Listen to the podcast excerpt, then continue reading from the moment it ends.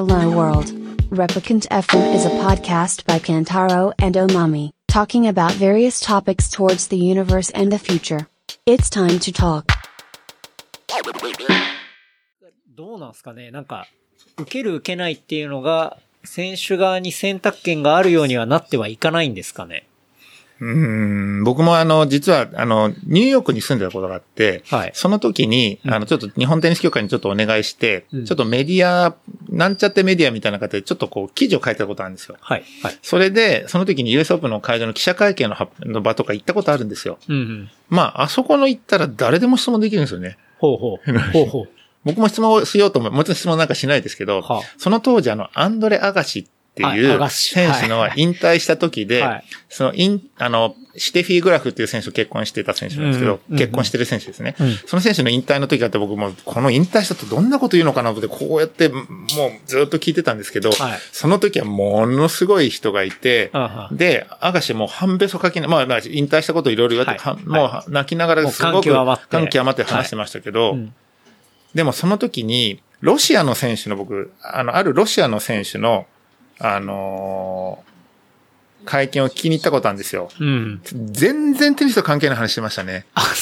なんか、あのーなんだと、はいとにかく、なこの人なんでこんな質問してるんだっていうのはありました。あはい。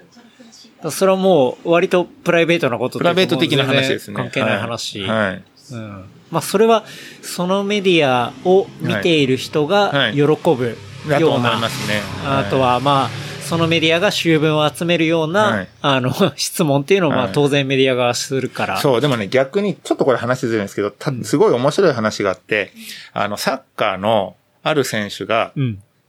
試合を負けてうん、インタビュー受けるときに、あの、歩きながらインタビュー受けて、はい、ちょっと止まって、なんていうんですか、そそういうのなんていうんですかね、こまあ、え囲み取材的な感じですね。うんうんはい。そ。の時に、あの、あの、今日の試合、どうでしたか？って質問したんですよ。はい。はい。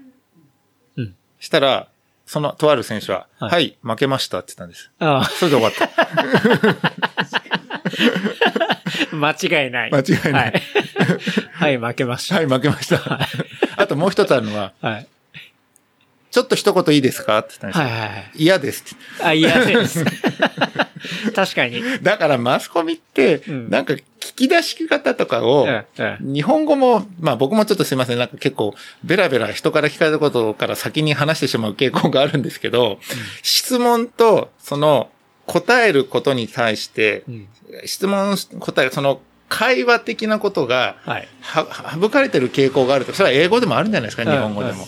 だからちゃんとこ受け答えなきゃいけないっていうことと、やっぱり、大阪のみクラスになると、やっぱり全世界が注目してることだから、もしかしたら、ちゃんと答えなきゃいけないんじゃないかってことをうん。いろいろ考えなきゃいけないってこともあったり、うん。あとこれは僕ちょっとニュースとかで見たことなんですけど、あまりそういうトレーニングを受けてきてなかったという。ああ、なるほど。はい。そういうマスコミ対メディア対策みたいな、ディア対応。はい。対応したことがなかったんじゃないかと。あれ、完全プロの人とか、まあ特に F1 の選手とか、まあ多分トレーニング完全受けてると思うし、ねははいい。要はどういうことを聞かれてどういうふうに、はいうん、答えるっていう、ちゃんとコミュニケーションの部分もうん練習っていうか、うんうんだから多分、その選手側のサイドにそういう人がいなかった。もしくはもっと、こう、ちゃんと話しておくべきだ。でもはいそうしたら、多分、SNS とかそういうものももっと管理するべきなのあかあ、それとも、それは自由勝手気ままにやらせるのかわかんないんですけどあっちではこう言って、こっちはこうなってってなっちゃうとはい、本質見えなくなりますからね。、確かに。なるほどな。はいうん。だそこは、あれですね、まあ、急激になったりして、はい。ちょっと後追いになってしまった部分もあるし、はいでも、うんそのじゃあ、準備だったり、はい。体制が整っていない中で、うん。もう、大阪直美のあのポジション、はい。もう、女性ではい。ね、直後に出てたじゃないですか。えっと、60億？はい。何億でしたっけ？え障害奥。か、60億ですよはいね。、はい。っていう、そういうポジション。ポジション。うん。で行って、こう、そういうものを、ある意味テニス選手以上の部分で代表して、言ったっていうところがね、勇気ある話行動だったっていう見方もありますよね。うん。うん。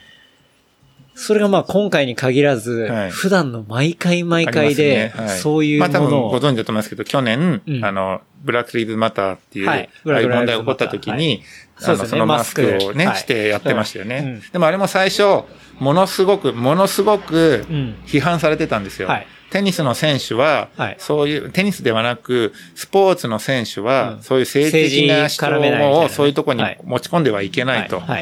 でもあれ結局最初に評価されましたよね。うんうんううん。んそうですね。でも、まあもちろんいろいろ言う人はいると思いますよ。物事を送れば。うん。うん。でも一般的にはね、主張されましたからね。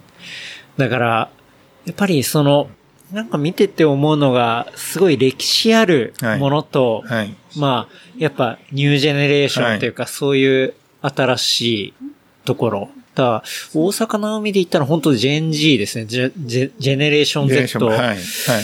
の人たちのところの、こう、ギャップっていうのを、まあどう埋めていくかってところもあると思うし、あとはまあメディア側、じゃあそういうところであれば、ちゃんと本人に対してこういうのが来るはずだからっていう構えができてれば、そうですよね。そうやってもう毎回会見の時に、こう気持ちが落ち込むみただこれを、じゃあ、まあの、マスコミ側がどういうふうにう、ん。どういうふうにこういうことを、うん。こういう問題が起こるようにしていくかっていうことって、多分意外と難しいと思うんですよね。いや、難しいと思います。な、なぜなら、はいはいメディア側は、はい基本的には広告収入であり、はい。まあ、ページビュー、はい。市場主義であり、はい。はい。で、そこのページビューっていうのは、まあ当然広告に紐づいてくるんですけど、要は人の目、耳はいをはい要は集めることはい。に、それは、いい悪いは関係ないそう関わけですね。係なく、あの、どんな文脈ですごいいいことをはい言って、はいえっと、PV を集めるはいっ。ていうのと、はいものすごい、もう下水ことで、はいはい同じ PV 集めることっていうのは、は基本的にメディアが、メディア会社の収入的には変わらない。変わらないんですよね。だから、これは全世界でも一緒って感じなんですよね。全世界でもはい。今のそのメディアの広告モデルっていうのが変わらない限りは、はい同じことが多分繰り返されるとは思います。はいはい。うん。そう。それはまあ、僕も広告の会社ではい。働いていながら、はいやっぱり、まあ全体のメディアに対する、そうですね。まあメカニズムで、まあ、これがどんどんどんどん加速していくと、ううん。ん。まあ本当にヘッドライン1個で注目を集めるような、うんなんかゴミ記事みたいなものが増えるし、本来、本質的にもっと伝えること、だそれは注目を浴びないかもしれないけど、ちゃんとアーカイブして伝えるべきことみたいなものが、どんどんメディアの中から消えてってしまうんじゃないかなっていう危惧っていうのがあるわかんなくなっちゃいますね、物事がね。そう。そうん。だからその瞬間、5秒、10秒だけパッと見て、はい。うわってアドレナリンが出るようなニュースだけ残っていってしまうと、はいそれはそれで違うんじゃないのいかなや、ちょっとね、話が合ってるかわかんないですけど、僕あの、去年ぐらいから、アベマ TV の、うん。あの、ATP カップという試合の解説させていただいてるんですよ。はいはい。で、アベマ TV はうん、ちょっと面白いものがあって、はい。あの、見てる人がコメントかけるんですよ。ああ、なるほど。はい、はい。で、あのー僕もこう席で見ながら、はいコメントを見て、はい時々コメントを拾って言うんですね。うんうんうんうんそれで、な僕、ここういう感じなんで、なんかテニスのこととか、はいめちゃくちゃベラベラベラベラ喋るわけですよ。それで、アベマ側としては、はいあの、プレイ中にも話してくださいって言うんですよ。うんうん。なるほど。はい。プレイの時に静かにしないで、プレイしてる時でもどんどん喋っていいです。やはり、先ほど健太郎くんが言ったように、会場でもテニスをしてるときは静かにしなきゃいけない。はいはいテニスってそういうふうにお行よくして見なきゃいけないんではないかというところを少し取り払って、なるほど。テニスをもっとカジュアルに見れるようにしようっていう狙いがあって、とにかく僕去年最初、他のところの解説したことあるんですけど、うんとにかくもう全然喋って構いません。最初自分の中でものすごく違和感あったわけです。なるほど。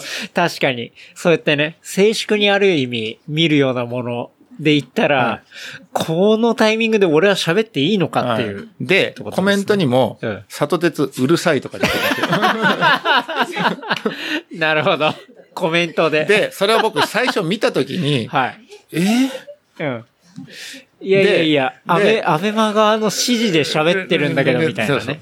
はいそうするとう、ん。そうすると、そうだ、うるさい。またうるさい。お前もまたうるさいっていう人と、でもまた、そこに後に、はいこれがアベマスタイルなんだ。はいアベマスタイル。多分言ってる人は数名なんですよ。はい。はい。数名なんです。でもそれが、レースがババババーってくると、もう最初、バーってなって、そのプロデューサーの人に、はいいや、こんなのあって、あ、いいですか？って言って。はいこれは、あの、好きとうん。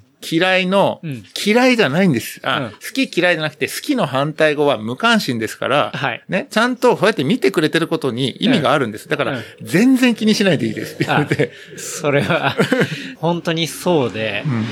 あの、無関心な人ってリアクションしないですからね。しないです。はい。そう。はい。嫌いでも、はい。やっぱ、YouTube のコメントでも何でもそうですけど、はい。やっぱリアクションをくれることが非常に大事なので、はい。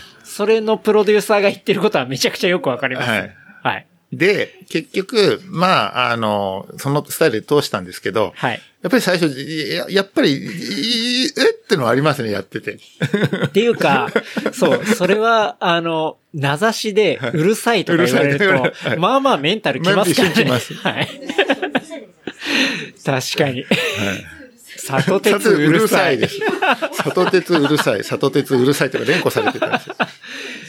いやいやいや、っていうことなんですよ。はいだから、それは確かに、はいその、静粛な感じで見る、はいそういう常識を、はいだって、同じことをやっていれば、はじゃあ別の放送してる番組で見りゃいいじゃんって話になっちゃうんで、はいそ。こはやっぱりもう音消、してみないと、そうです、そうそうなんです。はい。ユニークな、はい。あんたはここにいるわけですから。あの、視聴スタイル、はい。そういうコンテンツを作っていくんであれば、今までやってなかったことをやるべきだと思うし、はい逆に、じゃあ本当に全く知らない人が、じゃあ急にアベマで、その里鉄さんが解説してる、えっと、ATP カップ。そうはい。そのカップじゃないものをのテニスを見たとしますよ。はい。はいそしたら、めっちゃ静かで誰も喋んねえんだけど、みたいな。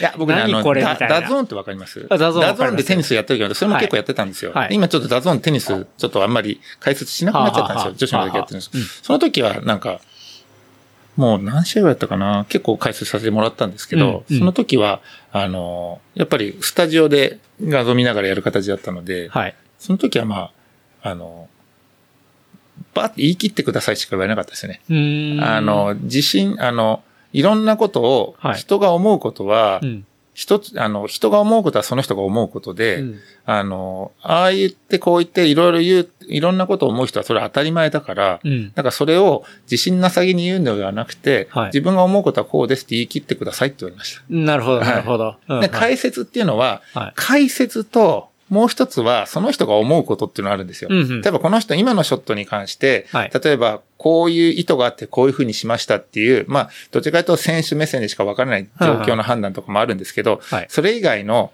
ことに関しては、やっぱり推測的なことをまず見てて、うん。確かに。そういうことに関しては、あの、思うことは自分が思うこととしてはっきり言ってください。で、はいはいちょっとなんか、どうなんですかねみたいなことを僕最初、まあ、やまあ、はやり始めの頃に、うんいや、これはね、いや、ど、いやー、みたいなこと言ったら、それは言い切っちゃった方がいいですって言われたんですよ。に。確かに。例えば、どんな、他のスポーツで見てても、うん、うん。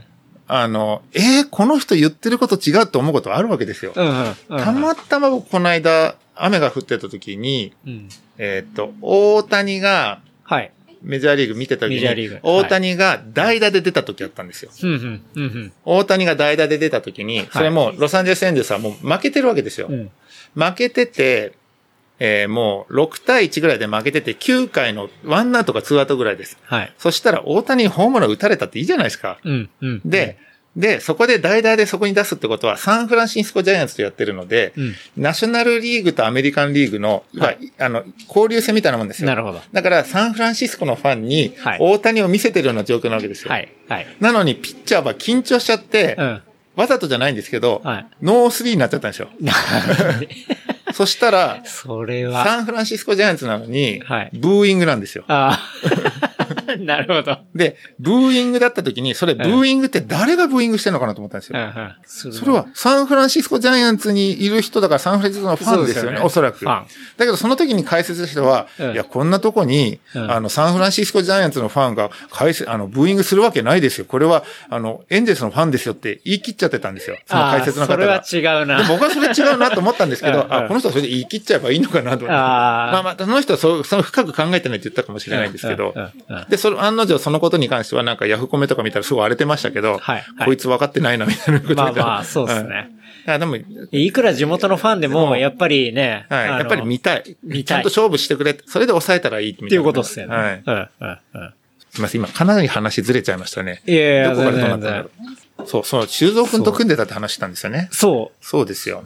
う。だから、91年、92年に。修造くんってあれなんですよ。どちらかというと、シングルスプレイヤーで、うんダブルスはそこまで得意なタイプではないんですよ。はい。ただし、ものすごく背が高くて、うんストロークとかレシーブもできるので、うん組んでて、やっぱりビッグサーバー来ると僕が前でガンガン動ける形だったんですね。なるほどなんか。その時はなんか自分が言うのもなんですけど、すごくいいプレーができたんですよね。うんうんはい。なるほどね。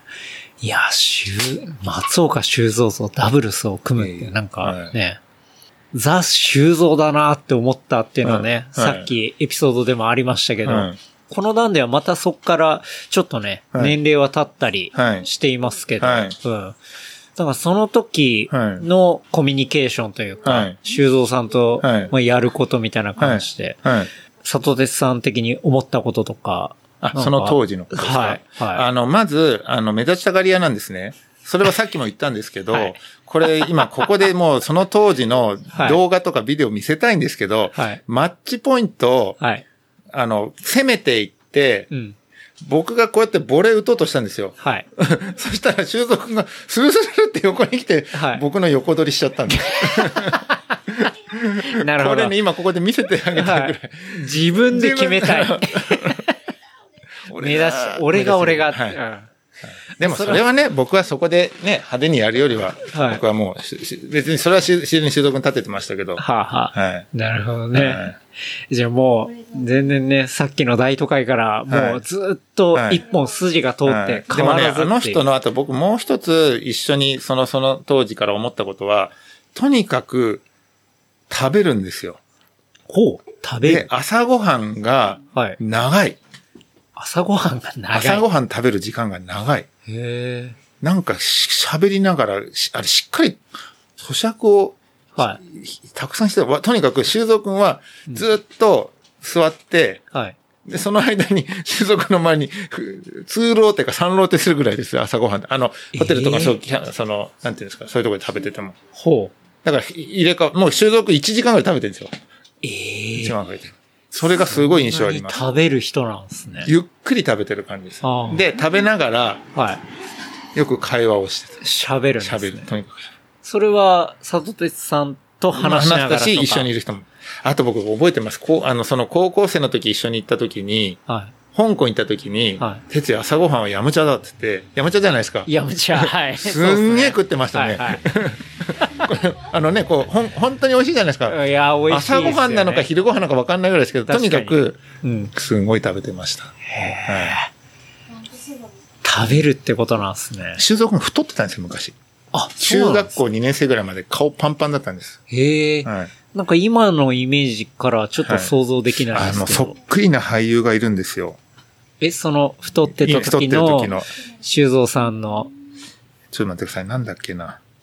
あ、荒川へ、荒川よしあ、よし。荒川よしよし。あ修造くん、こ似てたんすこんな感じだったんですよ。荒川よしよし。ほんとそっくりです。へえ。はい。最近あの YouTube で。あ活躍してるんですか？はい。あの、飲み屋巡りとかねああ、、なんしていて。かほのぼのとした感じ、いい感じですね。はいもう大人計画のね、はいはいあの俳優さんでありますけど。大人計画の人だった。はい。ですよね。そううん。僕はまあ、クドカンのドラマとかで、はいはい、知って、あうん、だから工藤官のだったらあれ出てたんだ。あの、えっ、と、長瀬が出てたドラマ。えっと、俺の話も出てましたね。ードラゴン。タイガータイガードラゴンも出てましたね。そうです、そうです。はい。いや、昔そんな感じだったんですねかなり。太ってたんですよ。はい。うん松岡よしよしだったんでそす。う。でお兄さんがいて、お兄さんトレランとかやる人、おお兄さん一回一緒に出て、もうすごい前ですから、派説で一緒に出たことあります。え、松岡修造のお兄さんと。はい。へえ。はいトライアスロンの時やる方なんで。はあはあはあはあはい。なるほど。はい。そうなんですはいね。でもね、修造くんに、僕が、ああの、お兄さんから聞いたのかわかんないですけど、ああの、なん、すごい前ですよ。はい7、8年前に、まあ仕事場であって、哲也元気？トライアスロン頑張ってね。あ、僕トレランなんですけど、あ、分かってない。分かってない。トラ、トレ、トレ、トラ、トレって同じこと思ったのかもしれない。いいやー、面白い。だそれで、ね、修造さんともダブルス組み、はい。いろいろ海外も行き、はい。っていうことで、で、実際実実業団的には、ね、あの、そう、日本リーグっていうのがあって、ははい。入社して、で、まあそこからもいろいろ遠征したりして、はいはい。っていうところになっていき、まあでも本当にそれはもうさっき何回も話しますけど、うん。時代のあれでも本当恵まれていて、うんうん。まあプロより海外遠征行ってましたし、うん。なんか、海外、こういう方あれですけど、会社がお金出してくれる限りは行きたいとこ行こうと思ってたんで、はい。はい。毎年いろんなとこ行きたかったんですけど、やっぱり行きたいなと思うところは、やはりあの、アメリは自分がハードコートでこと好きだったので、はいアメリカや東南アジアが多くて、うんで、そこだとまあまあそこそこ勝てるんですよ。ただ今自分が出てたし、その出てた試合っていうのは、グランドスラムという試合があると、はいもう段階が上がると一番下の大会だったんですよ。うんうん。だから自分がこう、この大会で頑張って1年頑張っても世界ランキングが400ぐらいまでしかいかなかったので、はあはあはあやはりそこからもう一歩ランランク上げて、うん200位ぐらいまで行くような大会に出て回るってとこまで行きたかったんですけど、うんその方法を知らなかったというか、うんうん結局毎年同じとこ行ってたんで、はいはいはい。なかなかこう、発展しなかったかなって感じですかね。はい。うんそこから、そうですよね。実際には、えっ、と、1999年はい。に現役を引はいはい退して、まあ、講師、コーチ。コーチ。はい。でもね、コーチになるって言っても、はいコーチになるための何もノウハウとか知らずにいきなりコーチになったんですよ。なるほど。だそから、でれはなかなか。もなんか名前で拾ってくれた感じで、はあはあでテニススクールのジュニアのコーチがやっても、はい。ん何を教えていいか分かんなくて、で、最初ジュニアの指導とかしてたんですけど、はい途中から一般の人たちも教えるようになって、はい。で、全然自分で何をしたいのかちょっと分かんなくなっちゃって、それは教える身として、としてどういう、何を教えたらいいいのかと。ねうんちょっとすんごい苦労しましたね。はい。確かに、だって、正直自分がプレイヤーでやるのとはい。教えるのって、はい。まあ、全く違います。違うはいっていうか。うん。で、まあ、それはね、やっておき、やっていくうちにいろいろ覚えたってこともありますし、はい。まあ、こんなことに、その、冬休みの時期に、うん。ジュニアを連れて、うん。いわゆる今、西堀圭とかが練習してるは IMG アカデミーっていうのがあるんですよ、フロリダに。はい。そこに、こう、ジュニアを連れて行くっていう経験もできたので、うんうんそういうところでいろんなもの入れたと面白かったですし、うんその後なんか、あの、選手のコーチをやってくれたとか、はいちょっとせついてるとかいろいろあったんですけど、んまあ、うんそこでいろんな人とやれるようになったのが面白かったですね。うんはい。なるほどね。はいでもね、どこかで自分は選手だったっていううん。変なプライドがあって、はあ。なんで俺の言ってることわかんないんだとか思いながらやってましたね。ああ、それはありそうだな。あと、もしかしたら、うん。できるのは当たり前でなんでできないのって思いながらやってたのもあったかもしれないし。ああ、は。いはいはいはい。はいいや、それは絶対、絶対あの、もともとやっていた人からすると、はい。え、なんでこれができないの？とか。はだ僕、未だに自分の走り方がわかんないので、あ全然できないので、それをやってると、できない人の気持ちわかります、テニス。ああ、なるほど。トレランの部分で。トレランとかランニングの。はい。なるほどね。うん。いや、でも結構まあ、そうですよね。完全に立場が今度教える側に行くからっていうので、そのじゃあ伝え方とか、もっとどうすりゃいいのかな、みたいなところも、要はね、うん今度はじゃあ、プロの教える側としてうん、こう、突き詰めていかなければいけないわけじゃないですか。そう、でもね、やっぱり言ったようにテニスがやっぱ変わってきてるんですよね。うんうんうん。すごく時代の流れともに。で、うんうんトップ選手がやってることと、こう、やっぱりこう、少し追っていく形になるわけですよ。はい、はいだ。から今、木のラケットで打ってたような打ち方をする人はもう数年したらもう最終的にいつかなくなるわけじゃないですか、道具の変化で。はい。はい。それとともに、テニスって、どんな人でも同じ大きさのコートでやるじゃないですか。うんうん。小さい子でも。はい。で、あの、おじいちゃんおばあちゃんになってもやるし、子供でもやるし、うんそうすると、やっぱり年齢層とかそういうものによって、フォームとか打ち方もやっぱちょっと変わってくるわけですよ。はい、はい、はい。全く同じことを教えられないので、うんうんそういうとこのが今やってていろいろ自分の中でこの人にはこう教え方しなきゃいけない、この人はこういう教え方しないといろんな対象があるので、うんうんそれがすごく難しいです。確かに、やりながらでもそうですよね。はい。はい。でもなんか、佐藤哲さん、ちょっと読んだら、はい。あの、アメリカにそういうコーチの、あ、違うんですよ。厳密に言うと、もう日本で、わかん、日本で、ああと思って、なんか、ちょっと海外行ってみようと思って、もっと早くに行こうと思えばよかったんですけど、はい、いろんな理由があったんです。まあ、あの、3年間ニューヨークに行ったんです。でもニューヨークに行っても、アメリカって、国は働くのにそんな簡単に働けないじゃないですか。ビザとかがないと。はい、たまたまビザサポートが売れできるところがあって、はい、ニューヨークにある日系のスクールで、はい、あの、普通に日本人中心に教えてたんですよ。なるほど。でも、そこのスクールでやってたら、なんかそこはもうアメリカ人もいるところだったので、アメリカ人のコーチが、うん、あの、うちの、うちの子供たちのレッスンやるのもやってくれって言われて、うんうん、で、僕その英語は嫌いじゃないんですけど、別にベラベラ喋るわけじゃないんですよ。うんうん、でも最後は、小学生の向こうでいう6、7、小学校2年生、3年生ぐらいのクラスを、2ヶ月やってくれって言われて、これは大変でしたね。向こうは、はい、僕はこの子たちをアメリカ人の子供って言って見てるんですけど、はい、向こうは、この、なんか、ちょっと色の黒大きい人だけど、はい、別に日本人と思ってないわけですよ。ですよね。まあ、プロの、プロのコーチ。教えてくれる人。で、アメリカの子供って、コーチ、I want to play backhand today って言って、ああ、バックハンド。今日の today theme, forehand って言うんですよ。そしたらその子聞いて、コーチ、I want to play backhand today って言って、フォアハンドって僕はバックハンドしか打たないって言ってくることがいるんですよ。で、そういう子に対して、アメリカ人の子言われたらどうするわけで、いい、やらせろ、やらせろ。はいはいあ、これが自由な国なんだなと思いましたけど、もうとにかく子供たちベラベラ話してくる子と全く話さない子がいて、ベラベラ話してくる子に対して、その子供の会話ってあるじゃないですか。はい。それが僕まだあんまできなかったんで、うんうん、めちゃくちゃ大変でした。はい。でもなんかその、アメリカに行ってる時に、はいはい、その、コーチの資格でもね、それ資格はね、はい、あのー、資格があったらどうこうっていうところはちょっとこう、すごい難しいところなんですけど。また別のいや、別に資格があ,、うん、ある、日本は、うん、厳密に言うと資格なくてもコーチできるんです。はい。はい、国家公務員ってそういうものがないので。はいはいはい、一応、取ったって感じですね。だからそこはあんまり ああ、そう、ね、そこの部分は。ただ一応英語で受けて英語で答えて。はい、はい、はい。うんなるほど、ね。はい。まあでも3年間じゃ、ニューヨークで、面白かったですね。ニューヨーク寒いんですよ。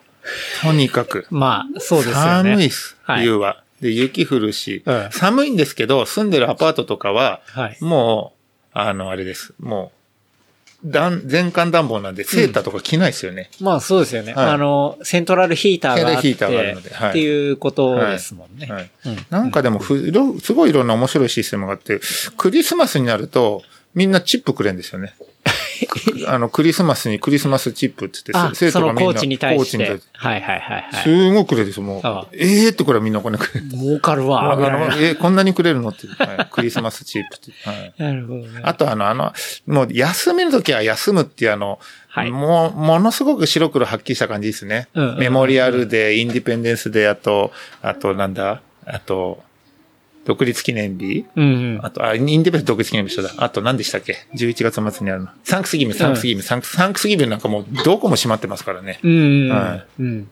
そうでも僕わかんなかった。なぜターキーにブルーベリージャムをかけるか未だにわかんなかったです。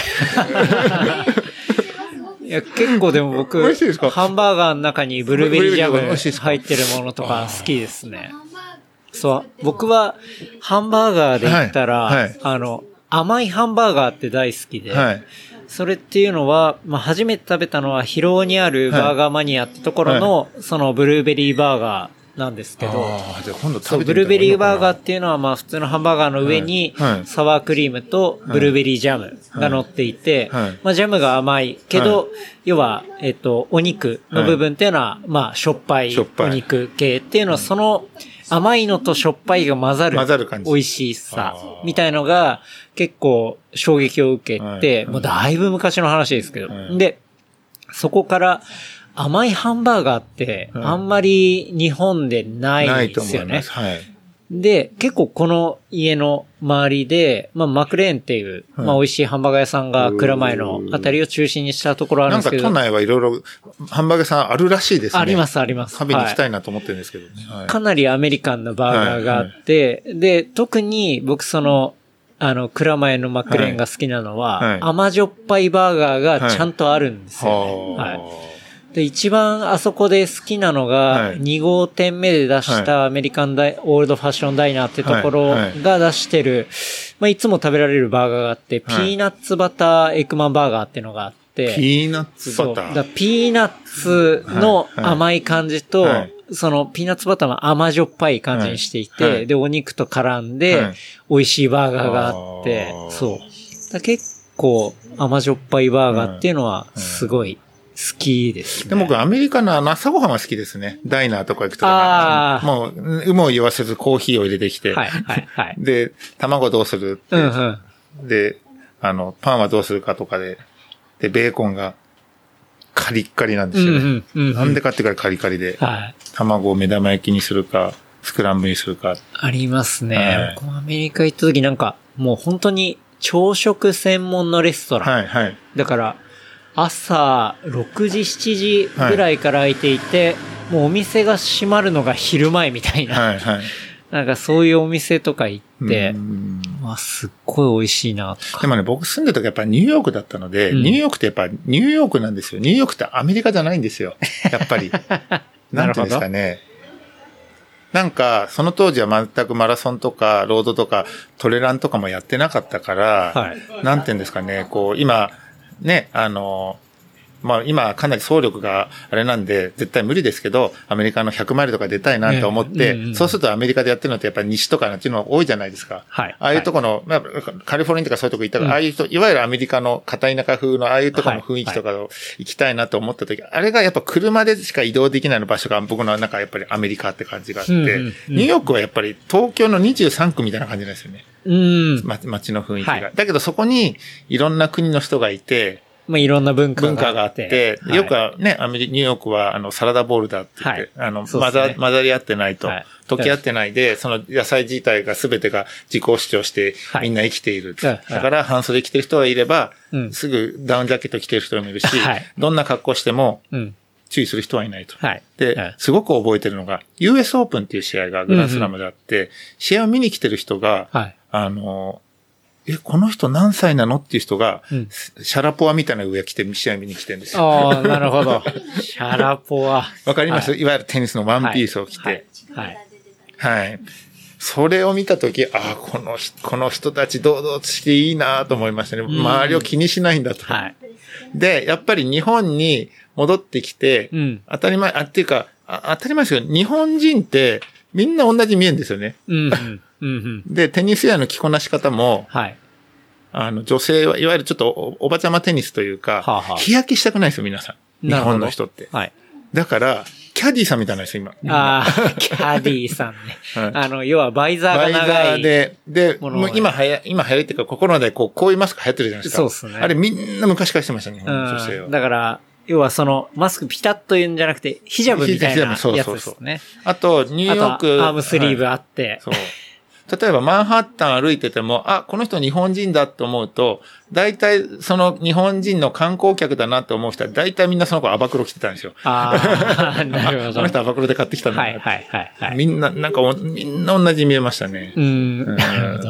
うんだから、ちょっとなんていうんですかね、こう、テニスに関しても、日本人ってどちらかというと全体的に似る傾向があって、うんうんでも、例えば、アメリカそうでもないですけど、フランスっていう国の選手は、はいやはり全員がトップになった選手、全員共通点がないですね。うん。見ていて。あの、こう、バラエティに富んでるっていうか。はい、はい、はい。うん。らもう、それぞれが個で、ここで。うんあの、着たいもの着るし、みたいな。そうそうそうそう。なるほどね。ああ、でもニューヨークであの、有名なステーキ屋さん行った時はステーキの大きさにはびっくりしましたけど。はい、ピーター・ルーガーっていう有名なのがあるんですけど、多分日本にはあるのかなないかなブルックリンってとこまで行きましたけど、はい。未だにキャッシュオンリーだったんです、そのお店うん。で、予約取れたのが11時だったです。夜の。夜の11時。でもそこしか取れなくて はい、車で走って行きましたけど。はい。そう。じゃあそこからお肉食べて。お肉食べて帰る。でも美味しかったですね。うんうんはい。T ボーンステーキがこう斜めになってて。はい。いや、そうですね。だからまあでも、そ、そういうまあね、はいニューヨーはいク生活から戻ってきて、まあはい引き続きね。そうですね。んはい。っていうところで、ありますけど。だまあ今は、そういうね、あの、はいエデュケーションの部分もあって、はい。で、まあ、アベマの解説の部分もありながら、はい。っていうところでは、ありますけど。あとね、なんか、ささやかな夢だったら本を出すことができたんですけど、テニスの本出てるんです。僕一冊だけ書いてるんですそうなんですね。はい。はい。それどういう本？あ、でも技術解説の本です。テニスのダブルスのことについて。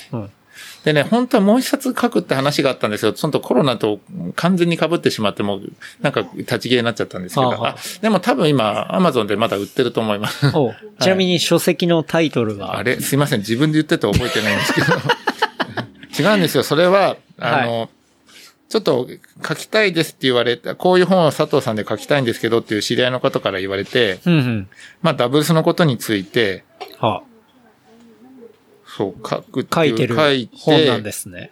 テニス、テニスダブルスポジション基本と実、こういう本です。はあはあ、テニスダブルスポジショニングの基本と実践。はい。という。はい、まだ売ってます本ですね。はい。これはまたね、あの、小ノートに貼らせていただくんで。で、これ、帯を、私これ、あの、何も名前出てない、顔、名前、名前しかないじゃないですか。はい、帯をの収束に書いてもらったんですよ。お、出た。そしたらみんなこれ収束の本だと思ってるらて。収束の顔写真ドキッと載ってて、おすすめしますって書いて、書いてもらったんですよ。あ、これは松岡修造の本なんだ。本なんじゃないかと思って。もうそれはいいじゃないですか。いい結局。はい、はい。そうなんです。なるほどね。ただね、テニスの雑誌、テニスの雑誌テニスとかやっぱりもう本が売れない時代で、うん、もうこれからどうなっていくんですかね、情報収集する人って。今の年代が上の人ってそこまでネット見ないから本とか買ってくれたりすると思うんですけど、はい、今こうネットで物事集、情報を集める人がこのまま年齢いった時に、うん、本当に本ってなくなっちゃうんですかね。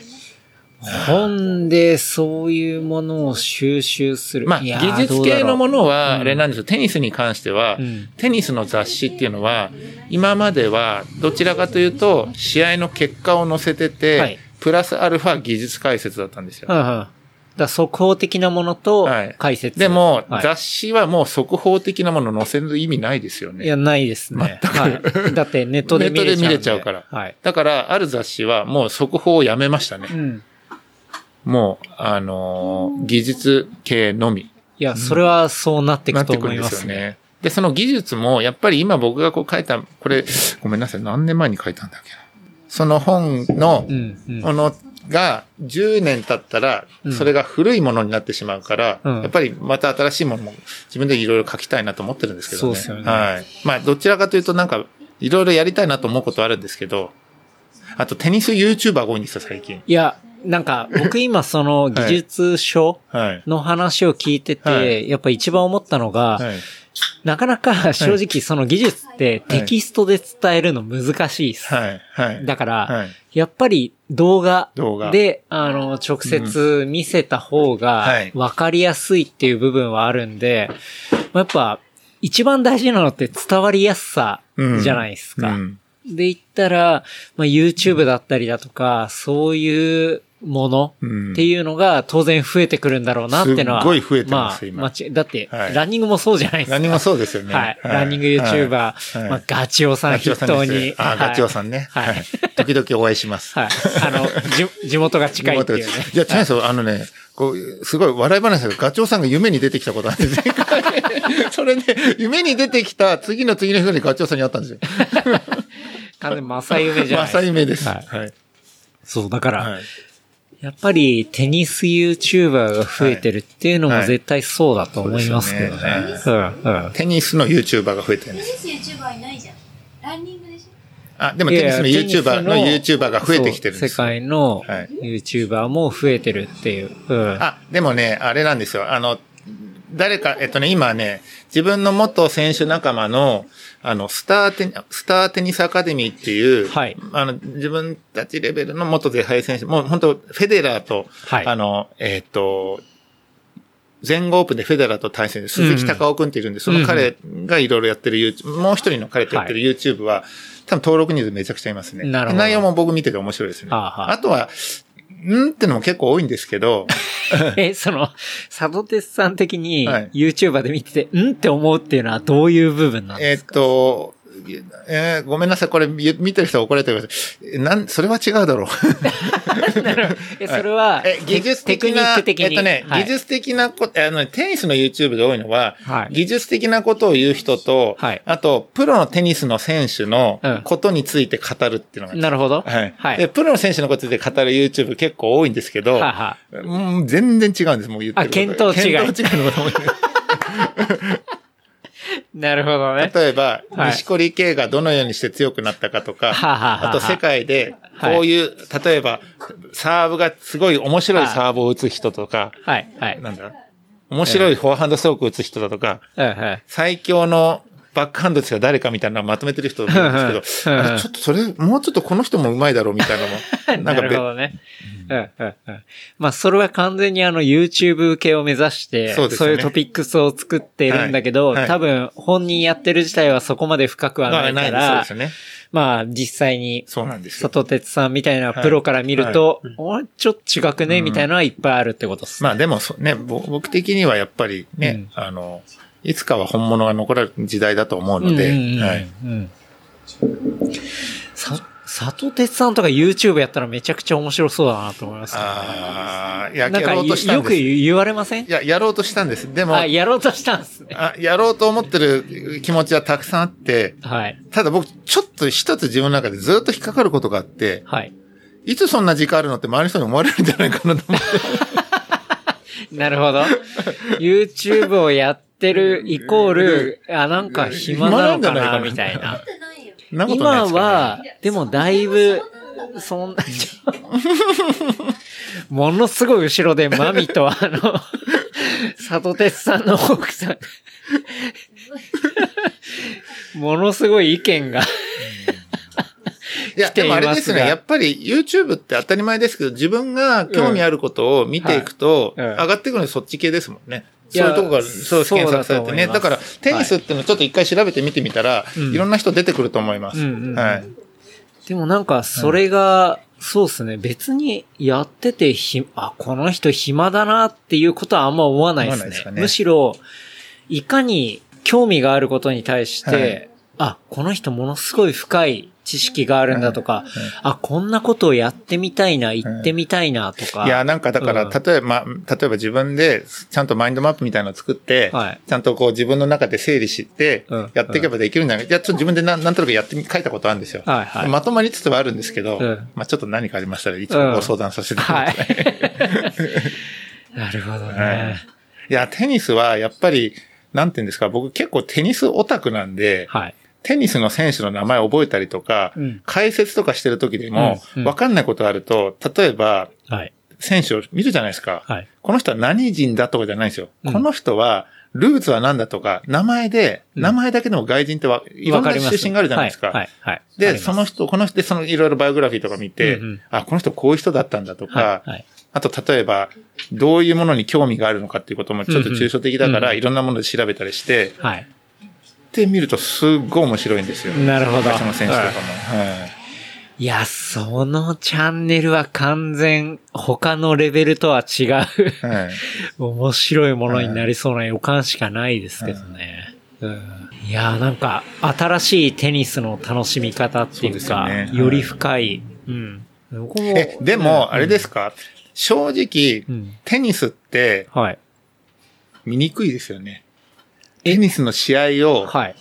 見ようと思った時に、うんまだ健太郎君とかおまみさんは、ほら、テニスの、その、対価が電化どういうふうにやってることもあんまりわからないだろうし、そうですねじゃあテニスを見ようと思った時に、まあでも今はね、こういうふうのも、こういうのもで調べれば、ネットとかでいろいろ調べればわかると思うんですけど、うんうんうんパッと思ってテニスの試合を見ようと思った時、例えばですよ、はい。西堀圭の試合を見ますって、はい。長いんですよ。うん。長いんですよ。そうですよね。そうなっちゃいますね。あんまりね、ないでしょ、うんで、僕はでも見るんですよ。もう絶対長い試合になると思って。はい。次の日、朝、家を5時とか6時に出ないと言っても、西堀圭の試合絶対見るんですよ。はい。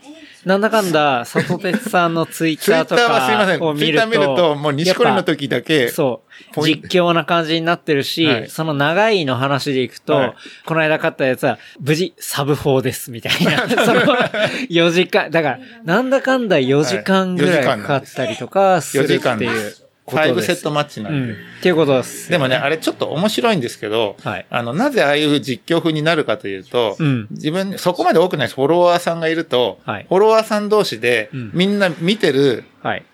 だからラジオ番組聞いてるような感じですね。うんうんうんなんかこう、見ながら、はい。ネットでみんな一緒に応援していこうっていう、うんなんか、ここ、ここ、これ、こう、iPhone でこうやってやってるだけなのに、はい。はい。頑張ってほしいっていう空気がみんな盛り上がって伝わりはしないですけどそういう感じになるので、うん多分見てる人がみんなお互いにいいね、いいねして、いいね、いいねして、はいはいはいそうやって盛り上がってる。でもそれはなんか、アベマを持った時に、あ、こういう風になるのが必要なのかなと。うん、うん、ううんん。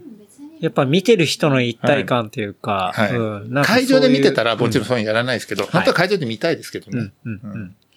まあでもそれはね、はい。い、ろんな遠隔でも遠くでやってることを、このローカルではい。同じ言語でそうやって盛り上がって見るっていうのは絶対楽しい見方だと思いますし、すごい大事なことだと。ただほら、テニスって、マッチポイントだけ見てもつまんないじゃないですか。まあね、その、その部分だけ見ても。うん。やっぱりそこはいの流れっていうものそこまのでに。全流れを見るってことがあるのでただこれをテニスを知らない人に関して、はい。テニスを、まあ、まあ今日テニス二人しましたけど、はいテニスをこれからした人がどれくらい面白いと思って見れるかっていう時に、うんやっぱちょっと難しいところあるんですよね。確かに。うん確かに。うんでもなんかそれが、その選手のうんバックグラウンドだったりだとか、なんか、そうですね。そういう副次的な情報が入ってきたりすると、だから結構今、今どちらかというとテニスの解説が今、ワウワウが結構独占になっちゃってるんですよ。はいはい。で、ワウワウが、あの、一試合だけワウワウでやって、テレビの方でやって、オンデマンドで、あの、テレビだけ流す形にしてるんですよね、解説なしで。うんあれ解説なしでやるのもすごいもったいないなと思うんですけどね。なるほどただ、それだけ、あの、あの、僕正直解説なしだったら見れないっすね。あの、テニスの知らない人は解説だけ見なかった、解説なしで見たら多分、あの、わかんないんでつまんないと思います。そうはい。それはちょっとあんま見れる自信ないっすね。だからやっぱ自分が見るときは解説ありでただ、いろいろ、もう一つの難しさがあって、テニスってやっぱり、地上波でやれたら見たいじゃん。あ、でもあれ地上波見ないですよね。うん まあ仮に一般の地上波でやるとすると、はい。あの、この時間にこの人が試合がやるっていうのが決まるのが1日前か2日前なんですよ。おー、なるほど。だから、そうか。例えば、錦織圭の試合は、昨日やって今日なので明日やるんですよ。はいで、明日の何時になるかってもう多分今日ぐらいになると分かる。そうしたらその番組のそこに時間なんて合わせられないじゃないですか。確かに。そうっすね。だから、あの、地上波とか難しいんですよね。うんだから今多分こうネット系のそういう番組の方がうん組みやすいっていうのがあって。確かに確かにはいだ僕なんか DAZNってとかで解説のしたとき、はいアメリカの方の女子の試合とかやるとき、うん。あの、スタジオ入り23時とか、あ、じゃあ25時とかありましたよ。25時、はい。そして最悪27時とかありました。だから朝の 27時入りでってやるとかありましたよ。やばい3時じゃない3時とかそういうのもありましたよ。はい。なるほどね。はい。それ結構解説も過酷な。あ、でもそれはちゃんとあれなんで、でも一番大変なのは、んあの、すいません、今、健太郎くんがトイレ行きましたけど、解説中にトイレ行きたくなるんですよ。ああ、確かに。それは行きたくなりますよね。はいあの、前、デビスカップっていう試合で、うんあの、岩手県の盛岡行った時、そこすごい寒かったんですよ。はい、はい。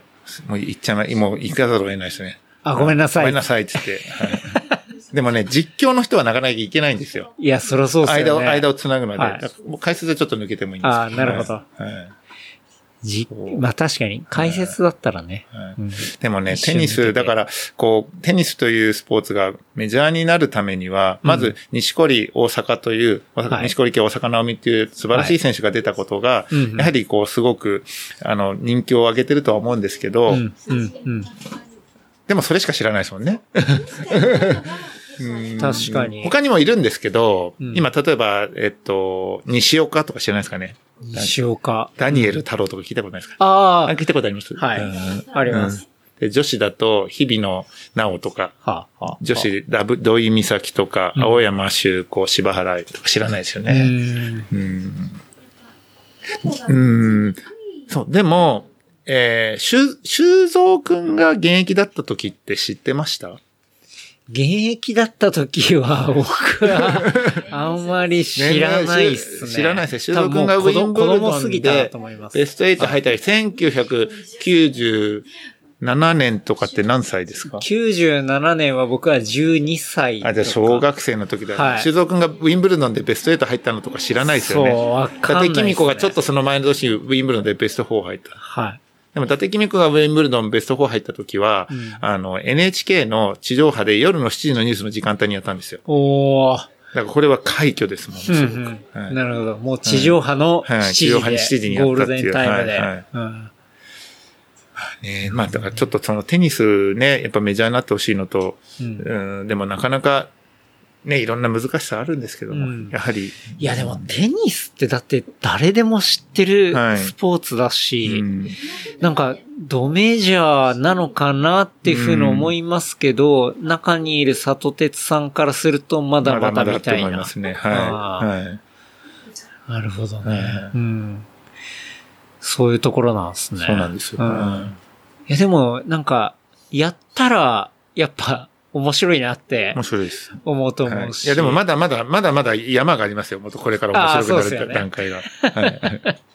いやだから、里鉄さん的にはやっぱこれからもっとね、はい。もうテニスのある種、アンバサダー的な感じいで、やいやいや、そこまではいかないですけどね。もっと広げていはくっていうところはいも、もちろんあもちろんね、テニスの指導することも大切なんですけど、何かやれたらいいなとは思ってますけどうんね。はい。うんうん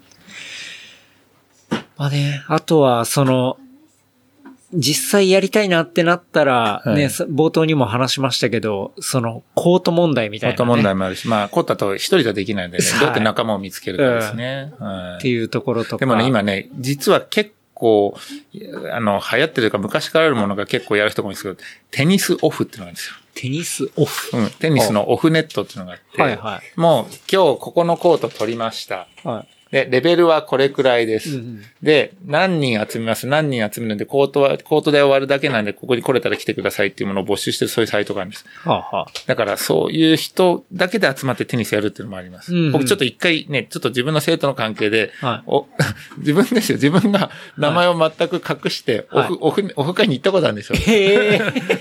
で、む向こう知らないですよ、もはい。う。で、お上手ですねって言われて。いやいやいや、っていうか、すごい上手ですね。いえいえいえいえ、とか言って。でも、どういう感じでやるかというと、5人集まるんですよ。はいはい5人集まって、まあ、1人の人は知ってるんですよ。はい5人集まって、じゃあ、じゃんけんしましょうって。じゃんけんして、じゃあ、1、2、3、4、ダブル。次、はいはい2、3、4、5。はい3、4、5、1。はい。4、5、1、2、4、5。で、そういう形でダブルスしましょうって言って。はいはいで、僕全員とダブルスするわけですよ。はいだ。当然僕勝つじゃないですか。はい僕組んだら。はいはいあそこでアイショット打つの、お上手ですね。コーチとかなさってるんですか？あ、いえいえいえ。え、でも、それ、そ、そこを最後まで明かさなかった明かさなかった。いや、それはちょっと明かさ、ちょっといろんな事情があったので明かさなかったんですけど、そういうやり方してる人もいるんですよ。なんか僕正直もっとみんなで仲良くしてやればいいなと思うんですけどう、んん、だから多分仲間を見つけに行く人とかやるんですかね。あー逆に。なるほどね。うん仲間いる人は自分たちで見つけてやったり、はいやったりするんですけど、はいはいすごく、はい、こんにちは、はい、さよならって感じで終わっちゃうんで、へえ、はいそうなんですね。はい。ちょっと不思議でした。それで言ったら、はいトレランはい。とかで言ったら、はい結構なんか新しい人でも繋がって、はい。トレランは、はもう、こはいの文化は僕は大好きです。このトレランの。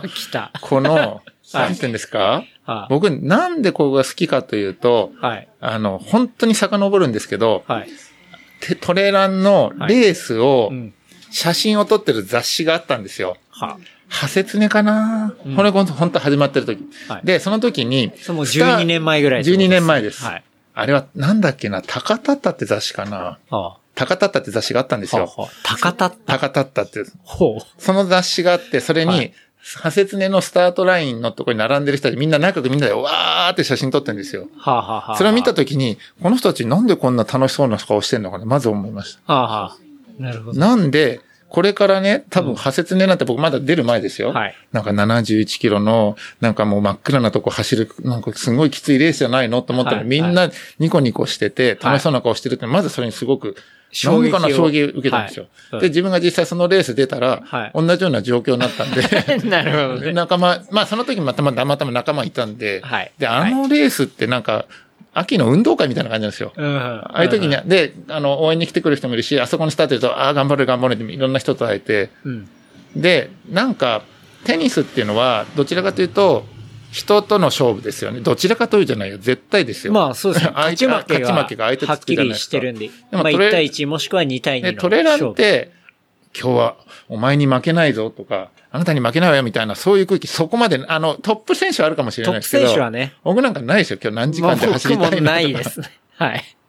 だからその感覚が、うんすごく、ちょっと、なかなかない。他のテニスとは全く違う。その確かに。勝負事の世界も好きなんですけど、うんうんあその、で、そこから、なんていうんですか、すごく人間関係めちゃくちゃ広がったので、うんうん。それはすごい面白いですね。確かに。はい、その部分はありますよね。はい。まあトップ選手はさっきも言ったけど、やっぱ、ないとか、はい。まあ何、何分何何秒とか何何時間何分何秒っていうところを当然追い求める立場にいる人は当然い。ますけど、はいまあ一般ね、それも本当になんでこんな苦しいことに楽しく坂をしてるのかはい本当に分かんなかったんですけど、やってて分かりましたね。そうですね。だからやっぱそこの部分っていうのは、もう他者との戦いではなくて、はい自分との戦いっていうか。それをうん共有しようみたいな感じですね。一緒にみんなで楽しみましょうとかね。それぞれはい自分の戦いがあって、その自分の戦いをやる同士がはい。その場所に一堂に会していて、同じスタートを切るっていう。うん。はい。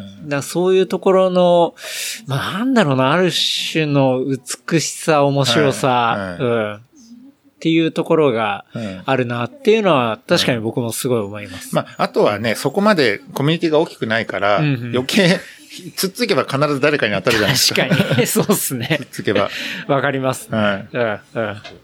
僕もなんか、いろいろ誘われたりとかしてはい始めた頃からしたら、はもう今は全す然、なん。かその、大人になってから幅友達になった人多いですよね。はいトレランを通してですよね。そう、はい幅の広がり方、はトレイルランニングを通してみたいなところがやっぱすごいあるんで、はい。うん、めちゃめちゃありがたいなと思うし、まあ自分自身もやっててすごい楽しいし、うん。っていうところは、いや、すごい感じますけどね。うん。だ里鉄さんでも始めたのが12年前っていう。はい。で、まあ、さっきもね、冒頭も言いましたけど、UTMF のね、うん。第1回うんも、いや、あれはま間違って申し込んでやったんですよ、本当に。いやいやいや。なんか、なんか、日本で100マイルをやるらしいぞと。はただその時に、やっぱ冠城さんが出てたテレビにやったモンブ、激走モンブランってものがあり、い。はい。で、日本でやるっていうことが決まったって言って、うんうん。でも誰も100マイルのことを知らないし、はい。で、その当時はなんか、僕、ハセツネ完走したことあったのと、うんあと、野辺山の100キロ完走したことあったので、はい多分それがあればエントリーできたんですよ。うんうん。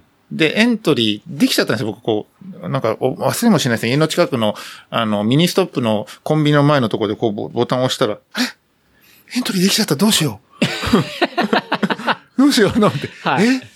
で、確か、多分3万ぐらいしたんですよ。はいはい。うわあ、3万かと思って、うんいいやと思って払いに行って、でああ、でもエントリーしちゃったらどうしようと思ったら、うん第1回って実は震災でなかったんですよね。あ、そうなんそうですね。。それで次の年持ち越しになったんですよ。はい。はい。ああ、よかったと思って、わあこんな絶対完走できないと思って。はいはい。100マイルだし。100マイルなんて。うんだけど、まあ実際また本当に開催することになり、はい。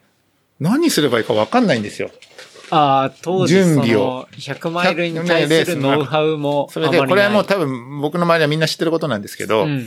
当時渋谷にアートスポーツというのがありまして、はい。アートスポーツで UTMF 対策セミナーっていうのが1ヶ月か2ヶ月ぐらい前にあったんですよ。で、それに、あの、来てくれた方が、はい横山さんわかります？横山峰弘さんっていう、はあはあはああの、かぶらぎさんと同世代のはいはいはい群馬の方に住んでるプロのトレイルランナー。あと、ニューハレのはい。アクタさん。はい。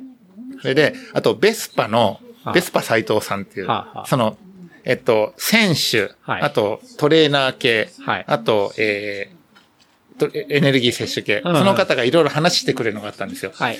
で、横山さんは、あの、かぶらぎさんから受け負ったことで、今回の UTMF は、乾燥率はおそらく30%ぐらいだろうって言ってんですよ。ほうほうほうほう。30%、そんなレース僕完走できるわけない。まず で、アクタさんは、はい。あの、多分、ギリギリで完走するような人は、はい。もう、走ることはないと思う。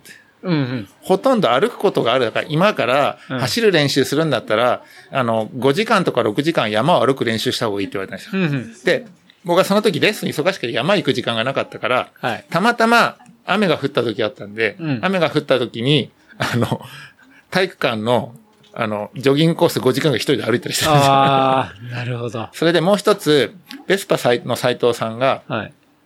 えっ、と、ジェルを、とにかく30分か40分おきに取りなさいと。うん、うん、うん。で、あの、それの、その分、あの、自分の乾燥するイメージの時間分、そのジェルを持ってきなさいって言われたんで、うん、うん。で、僕質問したす。すいません、僕48時間ギリギリで乾燥だと思うんですけど、うんじゃあジェルは100個ぐらい持ってった方がいいですか？って言って、うん、そしたら、計算上はそうなりますねって。なるほど。まあ、でもそれは持っていけって話です、ってでもそれはいろいろ考えてくださいって言って。はいで、僕その日、その帰り、アートスポーツでジェルを2万円分ぐらい買ったんですよ。もうそれはじゃあ、計算上はそうだから。そうなんですよ。うんで、こんなに買って大丈夫かなと思って、うんうんで、その当時寄ってたスサロモンのリュック、その頃にやっとフロントの、フロントに入れるものが初めて出たぐらいの時です。えそうなんですその頃でかす今持ってるやつですね。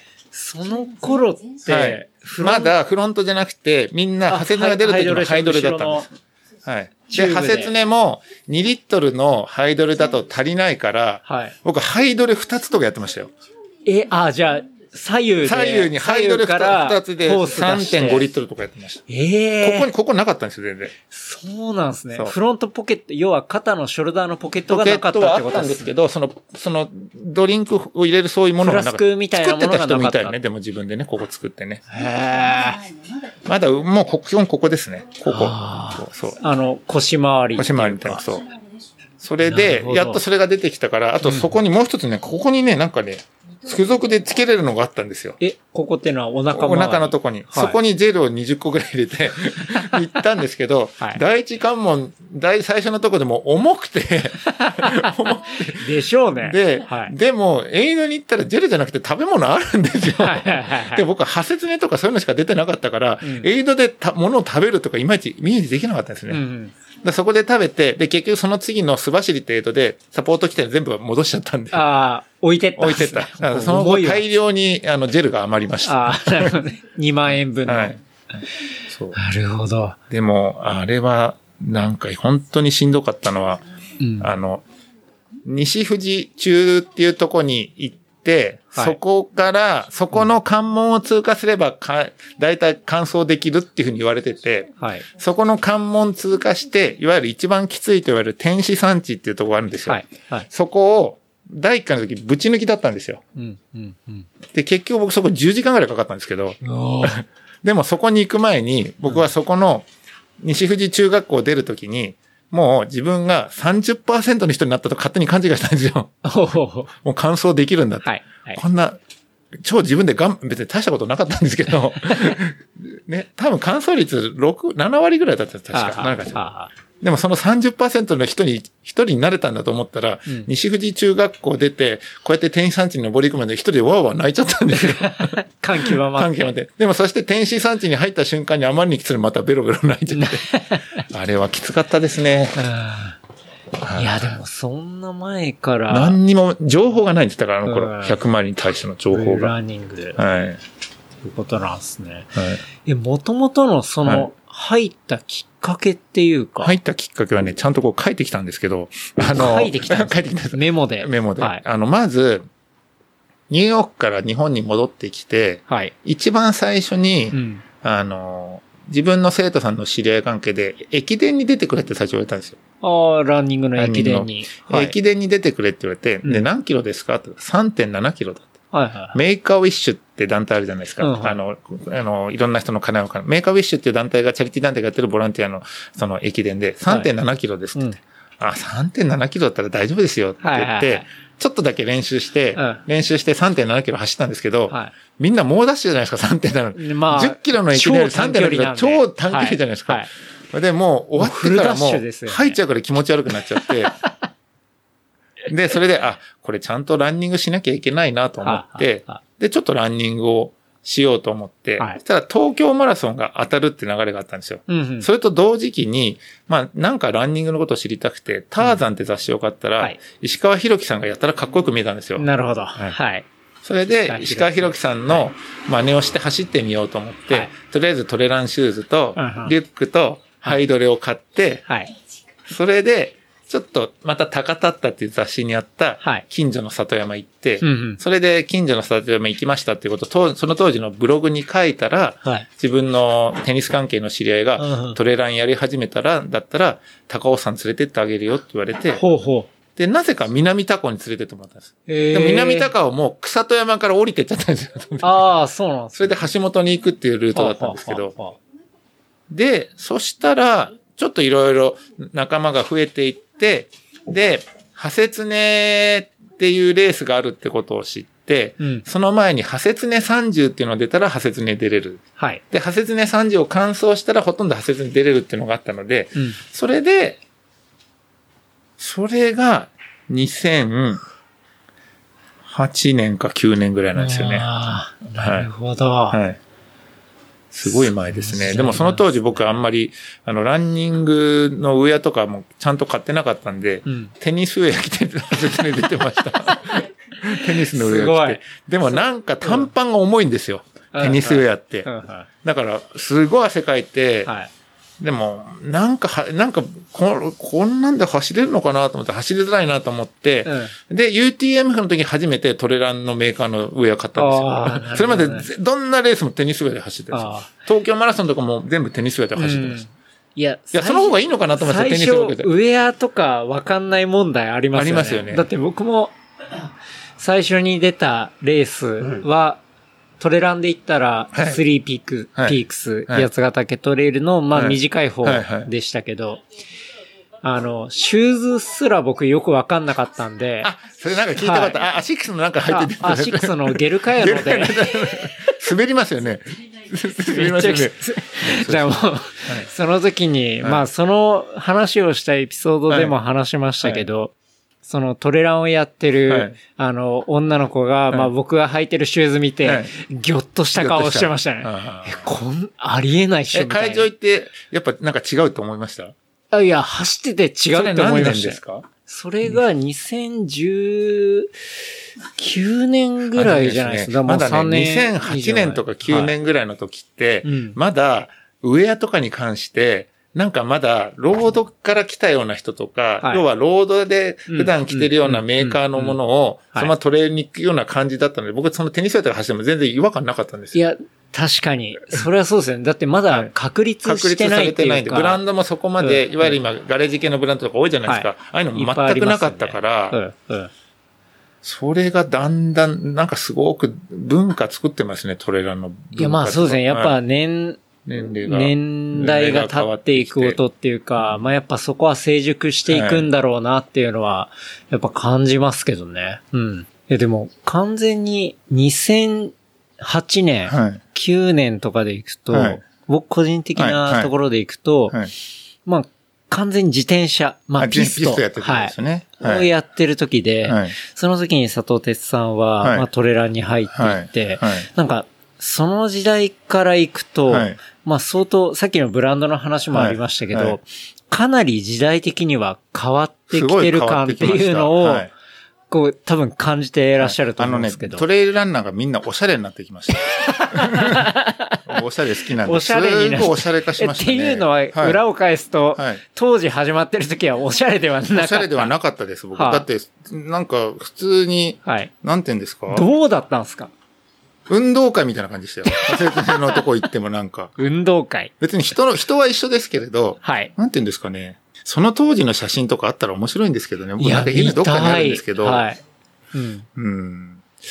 うーん。まず、まず、レースが少なかったんですよ。はい。で、トレランでうん、長いっていうのが、破切ねって言われてたんですよ。はあ、はあはあはあ、なるほど100。キロは、はい。まだ多分、御嶽があったかな。御嶽まだなかった時かはいはいはいな。はで、えっ、と、破切ねがあって、破切ね10月でしょ？で、11月とかには短いレースが、10キロ、10、20、10キロ、15キロ、20キロのレースが、例えば僕出たこと、た天狗トレイル、高尾天狗トレイルとか、うん三竹山トレイルとか、そういうレースが都内であったり、い。うんうん。鎌倉のトレイルもありましたね、確か。はあ今なんかいろいろ問題あってなくなっちゃったんですけど。でもそうすると、1月、2月、12月、1月、2月はみんなロードに出ると。うんうん。で、4月になると、4月になると、青梅高水出るか、派切根30に出るか。うんうん。それで、5月、6月はあんまりトレランのレースなくて、はい7月に頑張る人は、あの、富士登山競争を目指して、はあはあ僕も遅いのに富士登山競争なんか一回だけ出たことあるんですよ。どう考えても無理なのに、今。いやいやいや はいそれとうん、あと、あの、北丹っていうレースがあるんですよ。北北丹だ、はい。これ昔からあるレースなんですけど、うんそれに出る、そういうものしかなくて、うんうん。だからレースがとにかく少なかったので、うん。って感じですね。はい。なるほどね。その中でやっぱ少ない中で、まあ当然そういうレースが少ないっていうことは、はいまあ着るものだったり、そういうギアに関しても選ロー択肢はドと一緒少なくて。にやってる人が多かったからなのかな。うんでまああまりおしゃれじゃなく、はいまあ今で言ったら、なんか佐藤さんね、さっきも話してましたけど、要は、第一次、第二次、今第三3次時ぐぐらい。ですよね。うんですよね。はいっ。ていうところを長く見てると思はいうみたいなはね、ところはでもね。第一次の頃は自分も一応所属してるのがあるんですけど、なんか、その、トレランサークルはい。が、まあまあでき始めた時ですね。はいはいトレランサークル。うんで、トレランサークルができたんだけど、うん。それが、なくなっちゃったりとか、ほなんかいろいろ問題あったりとか、自然崩壊しちゃったりとか、う。はい。あと、や、もうトレーランをやめちゃう人もいるんですよ、多分。えーやめちゃうっていうかもうやんなくなっちゃうような人。まあはい年齢がいてですよね。うんうん。そういう人がいるのと、でも、ここ最近の感じからすると、うんやっぱりガレージブランドが出てきたことで、はいすごくこう、おあの、こう、おしゃれ系ランナーが増えてきましたよね。うん、うん。それはここ3、4年すごく思いますね。なるほど。はい。うん前のや山系のブランドじゃないものをはい。着こなす人とか、うんうんあと今日健太郎くんやおまみさん来てるのは黒。はい。黒が多いんだよ。全身黒が多いんですよ。なるほど。ああ、この人たち早いんだろうな。どこだったっけなあのね、一昨年ぐらいにはい。UTMF のコースに行ったことがあるんですよ。えっ、はあと、山中湖のはい。キラ、キララから石割山まで抜けるってコース、ちょっと行った時に、はい。すごい速そうな3人ぐらい抜かれて、その人たち全身、全部真っ黒でした。ああ。早い。なるほどね。いや、なんか、僕がその、まあ、黒いアイテムを作るの、はいとかって、なんか、そういう、僕は今知って、あ、そういう速い人とかって黒黒なんですよだったりっていうイメージが、ななそうまあたまたまかわかんないそうですけどね。そう、節さんの中であるんだっていうのは、割と新しい発見だったんですけど、なんか、その雑誌だったりいろんなものを見て、結構走る人ってカラフルな、カラフルですね。はい。なんかイメージがあったんで、うん。なんか逆にもう本当にモノトあーンでやったりしたら、ね。は。はい。なんかそういうとこ、まあ僕、そもそ、あ、でもまあ、私服は割とカラフルな方ではあるんですけど、はいはい。なんかそう、走るときっていうのはなんかそういうの、はい。なんか割と僕は天の弱なんで、はいはいなんかみんなが着てないようなものとかみんなが着てないトーンとかっていうのが自分の中では欲しいんで、そこでやったっていうのはあるんですけど。でもやっぱトレランの格好と私服が混ぜやすいじゃないですか、今。うん。混ぜやすいんですよ。例えば、あの、うんなんて言うんだろう、ズズボンに関しても、はい。なんて言うんですか？クライミングパンツというか、クロップドパンツというか、だらんとしたようなものと、ジーパンとかじゃなくて、はい。そういうものに、なんかトレラン系の T シャツ合わせて、はい。まあ、あの、ベスト合わせたりとか、うんあの、パタの、あの、フーディー着たりとか、はい。はい。はい。それに合わせて、トレランシューズ履いても全然違和感ないし、うんうんこれがロードシューズ、バリバリロードシューズで変です。トレランシューズで全然かっこいいじゃないですか。うん。で僕もなんか雑誌結構読むのが好きで、うんあの、ゴーアウトとか見てると、はい。結構昔から見てるんですよ。ゴーアウトとか、あとライトニングとか、はい。はい。あの辺のはい本のずっとよく見てるんですけど、うん僕基本的にアメカジがすごい好きで、はい。あのーアメカジが好きなんですけど、アメカジの路線と、そのトレラン系の路線と、うん。それがなんか僕がすごく昔ハマった、ちょっとヒッピー風の、あー、あのー僕グレートフルデッドがすごい好きで、そうなんですね。はい、グレートフルデッドっていうバンドがすごい好きで。すごい CD めちゃくちゃ持ってて、はいでもあの人たちの格好にめちゃくちゃ憧れた時があったんですよ。うんまあ、大々の、大々のシャツとか、はいタイダイのボタンダウンとか、エスニックのパンツとか、それに、はいで、髭伸ばしてブーって。はい。でもなんか自分の中でその、そういうイメージの生き方したいなって真剣に憧れた時あって、でたまたまそういうイメージをする人が見る映画はグランブルーだって言われたんですよ。ああ、なるほどね。グランブルーはもう100回ぐらい見ましたね。ああいう、なんていうんですかね、こう、や山行くとやっぱ楽しいのは、別に僕レースも好きですけど、やっぱり単純に山行くの好きなので、うんうんうんやっぱりなんかこう、自然はいいなと思えるし、だその当時ではいいろいろ山入るで行ったら、あでもね、その当時は、はい。でも実はそう言いながらも、うん山あんまり知らないんですよ。うん。だからいや、それは単に情報がない。情報がない。こと。で、うんハセツネのコースに行くか、高尾山の、いわゆる高尾神馬の往復ぐらいしかしてなかったです。はい、はい、はい。で、勇気振り絞って一人で、うんあの、丹沢の遠野岳行くのをやったんですけど、なんか道間違えて全然違うとこ行っちゃったんですよ。なるほどね。うんで、も、だんだんいろんな人と知り合うようになってから、はい。やっぱり、あの、山もいろんなとこ行くようになったし、あの、一時はなんか100名山頑張ろうと思って、はい、はいはい。結構南アルプス、多分鳳凰三山とか北岳とか、うんうん。あ今自分の、今の奥さんと結構いろんなとこ行きましたね。はあはあはあはあはい北、北はね、常年とか、穂高とかも行きましたけどはあは、でもね、あの、ここ最近はちょっとコロナの関係で今年も行きたいなと思ってるんですけど、うんでも山はだから、あの、登山みたいな感じで山も行ってて、うんうん。そっちは多分、あの、年取ってもやりたいなと思いますね。うん。はい、はい。うんうんでもやっぱ、まあ当時のその2000年代初頭で言ったら、やっぱり今でこそ、はい。まあ高尾でも、はい。一口に高尾って言っても、はいい、ろんなルートがいもう紹介されてるし、でもこれは本当にう、ん。ポッドキャストの影響大きいと思いますよ。ほはい。う。それはやっぱり、ともさんだったと。もさん。ともさんを100、100っていうに、こう浸透させたのはケンタロウ君だと思いますよ。いや僕たちのいやいや周りで100、100って言ってなかったんですよ。あ、本当いちいちワンハンデッド前でワンハンデッドタイムってみんな言ってたんです。はいはいはいでもとあの、ケンタロウ君が100、100、あ、そっか、これ100、100って言っていいんだと思いましたもん。僕なんか、でも100、100って言ったのは、はい。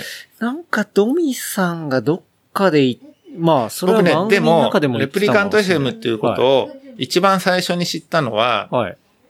2年か3年前のクラフトギアマーケット、えっ、と、クラ、えークラフトギアえっと違うウルトラギアマーケットウルトラギアマーケットの時に、はい。あのあの、ものづくり学校の。ものづくり学校でやった時に、はい僕その時に、その直前ぐらいに、あの、ともさんのポッドキャスト聞き始めてたんですよ。ほう。それで多分その時にうん収録をしたんですよね。はい。その、その収録の機会を、うん。レプリカント FM のケンタロウさんに借りましたってあ、そうです。そうです。あったあった。多分その、その時にレプリカント FM って言葉を聞いたんですよ。でもまだちょっと検索能力がなくてまだわかんなくて、はい。で、その時に、はい僕はトモさんのとこに行って、はいなんか、テングバームの説明を聞いたんですよ。はあはあトモさんが、あ、はいこれは、あの、レースの時も使えるし、いいですよ。そうですねで、僕は、あの、ポッドキャスト聞いてますって言ったんですよ。はいはいはい。あ、今日収録ありますんで、ぜひ聞いてってくださいって言って、はいで、その時、奥さんと一緒にいてて、はい。あまあ、ケイちゃんと言って、はい。じゃあね、あの、ポッドキャスト収録あるから聞きに行こうよって、えそういうの、きそういうの興味ないとか言って、でも今超ヘビーリスナーです。はい。でもその時に、うん。あ、レプリカント FM ってものがあるんだって知って、うん。それで自分なりのツイッターとか、あのーインスタとかそういうところの中に、はい。ジローさんがはい。レプリカント FM に出たっていうのがあったんですよ。はい。その後ぐらいじゃないですか？多分。で、それでレプリカント FM を聞いたら、トレランの話がどんどん出てきて、はい。はい。で、そこから、まあ、クラフトビールの話が出てきて、とかでいろいろそういう、で、いろんな洋服とか、いろんな、例えば、何でしたっけ？物売り。はい。僕、あそこの短パンとか持ってますよ。マジですか？原山さんところそう。あと、はい池尻ハイキングクラブの、はいはいあのパーカーとか買っちゃいましたよ。マジだか？らそういう、まあ自分の中で、そのはいトレラン、そのポッドキャストからは、そういうところのファッションの方が楽しいですね。うーん、なはい。るほど。それ多分そう思ってる人多分多いと思います。うなるほどはいねガ。レージブランド。いやーもう本当にそれ、それめちゃくちゃありがたいし、はいなんかね、そうやって広がっていった。いません。走る練習の帽子も持ってますよ。いや、あの、存じ上げてます。はい。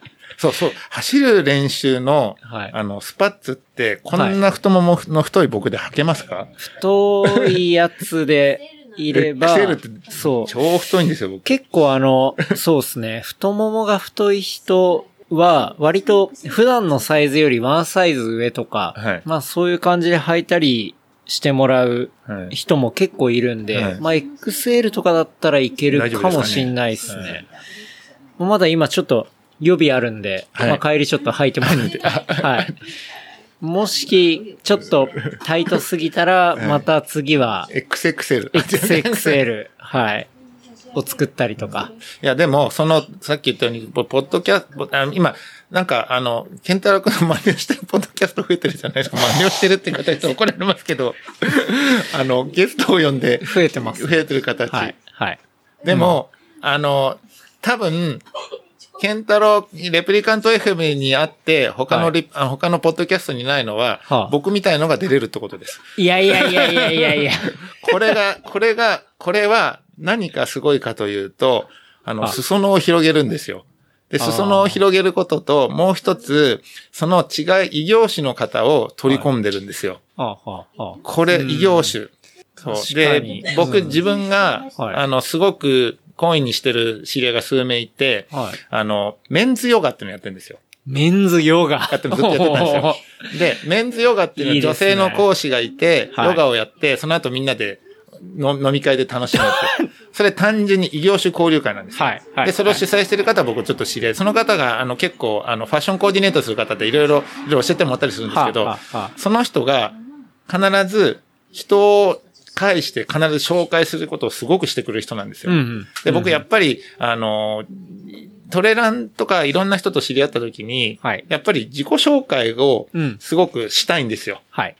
はい。そういうのをうまくやってくれる人が自分の中ですごく好きで、うんうんそういう人とは今も縁にすごく長く続くんですけど、うんうんうんそういう人のつながりを作ってくれるものがあり、はい。でも、だから、レプリカント FM は異業種交流会のような雰囲気があるんです。うん、なるほど、なるほど。は確かに、はいまあ、なんて言うんだろうな、いろいろ、ポッドキャストの番組で、はい。要は、ランニング、うん。トレイルランニング、うん。例えば、まあ、ハイキング、うん。あとは、まあ、音楽、うん。とか、まあ、映画はい。とか、まあ、いろんなジャンルのものがあると思うんですよ。はい。はい。で、そういうふうにジャンルを打ち立てたら、はい。まあ、基本的にやっぱ、そういうテーマに沿ってまあ、やる。はいっ。ていうのが、やっぱ聞く人もわかりやすいし、はい。はい。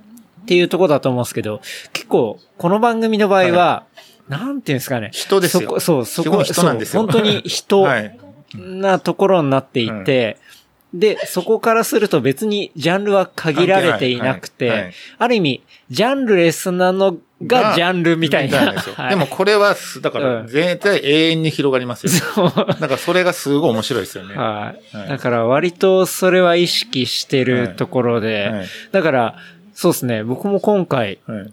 うん。里鉄さんとお話しさせていただいたりっていうところも、正直、僕の今まで生きてきた中で言ったら、はテニスってはい、本当に、あの、全く交わらなはいところだったはい。っていうのもあるんですけど、はでも、う一部分は重なってるわけです。それは、はい。あの、走ることだったりっていうので、はい。はい。あ、里鉄さん、まあ、テニスですごい人、はい。あ、でもトレランまも、あまあちょっと遅いですけどね。そうやられてい、いや、はい。あんま遅い早いとか あんま関係なくて、はい。でも、そう、やられてる方、あ、じゃあ、ちゃんとつながりはある。なんか共通で知ってる人もいる。だし、だから、僕ねこの間そう本当自分の中でもやってみたいっていう。うん。なんか、その、こう、ちょっと嬉しかったことがあって、あの、ランナー割の秀樹さんの時に髪の毛切ったんですよ。それ見ましたよ。したらはい。はい。秀樹さんやっぱ、あの、社交、社交ってか、常に人と接する話だから、うんもう話してて面白いベラベラ喋ってたら、秀樹さんが、じゃあ今度空いた日一緒にお山行きましょうっていきなり僕に言ってきたんですよ。はいはいはいで、そんな僕無理ですって。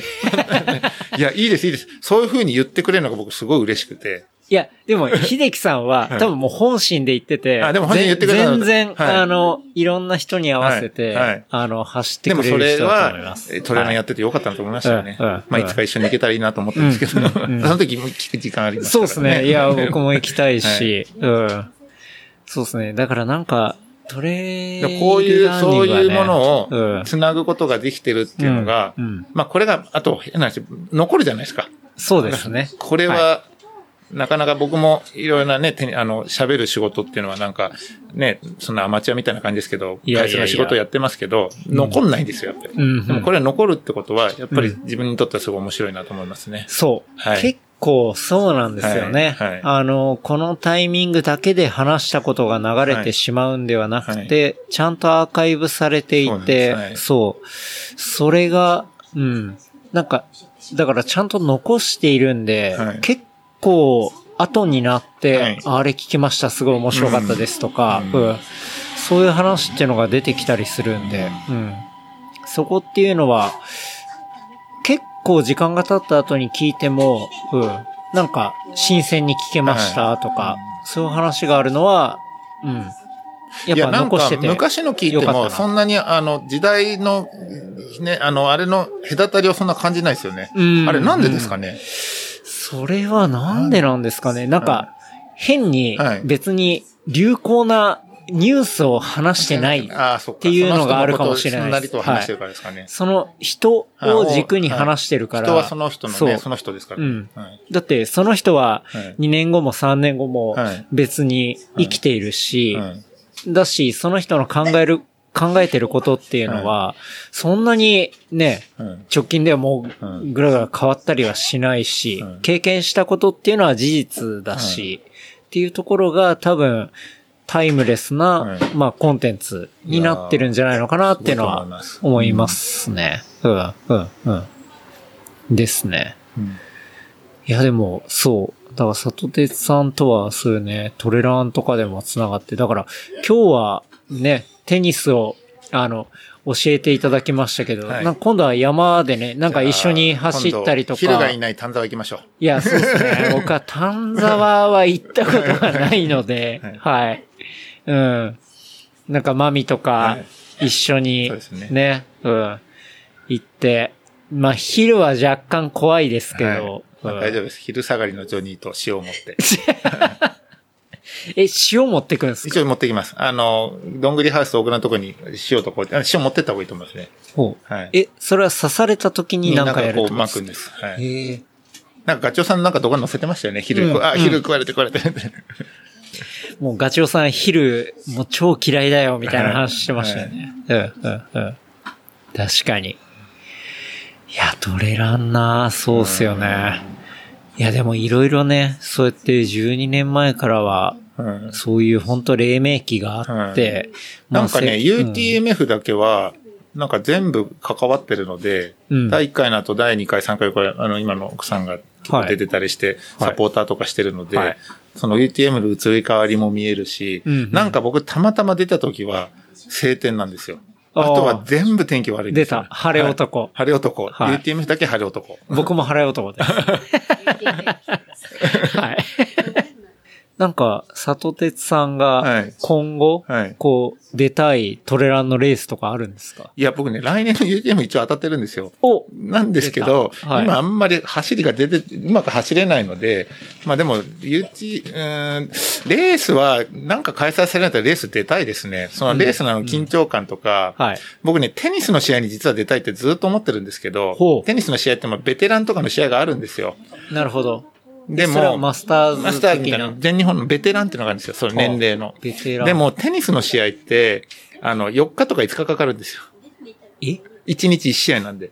ああ、そういうこと、確かに。はい。で、トレランのレースだとね、1日か、はいまあね、はいあの、100マイルと2日、うんうんだから、それもあるんですけど、うんまあテニスの試合いつか出たいなっていうふうに思ってるプラス、んトレランのレースは、まあ、あの、何かかい、だってこう開催する空気ないじゃないですか、今。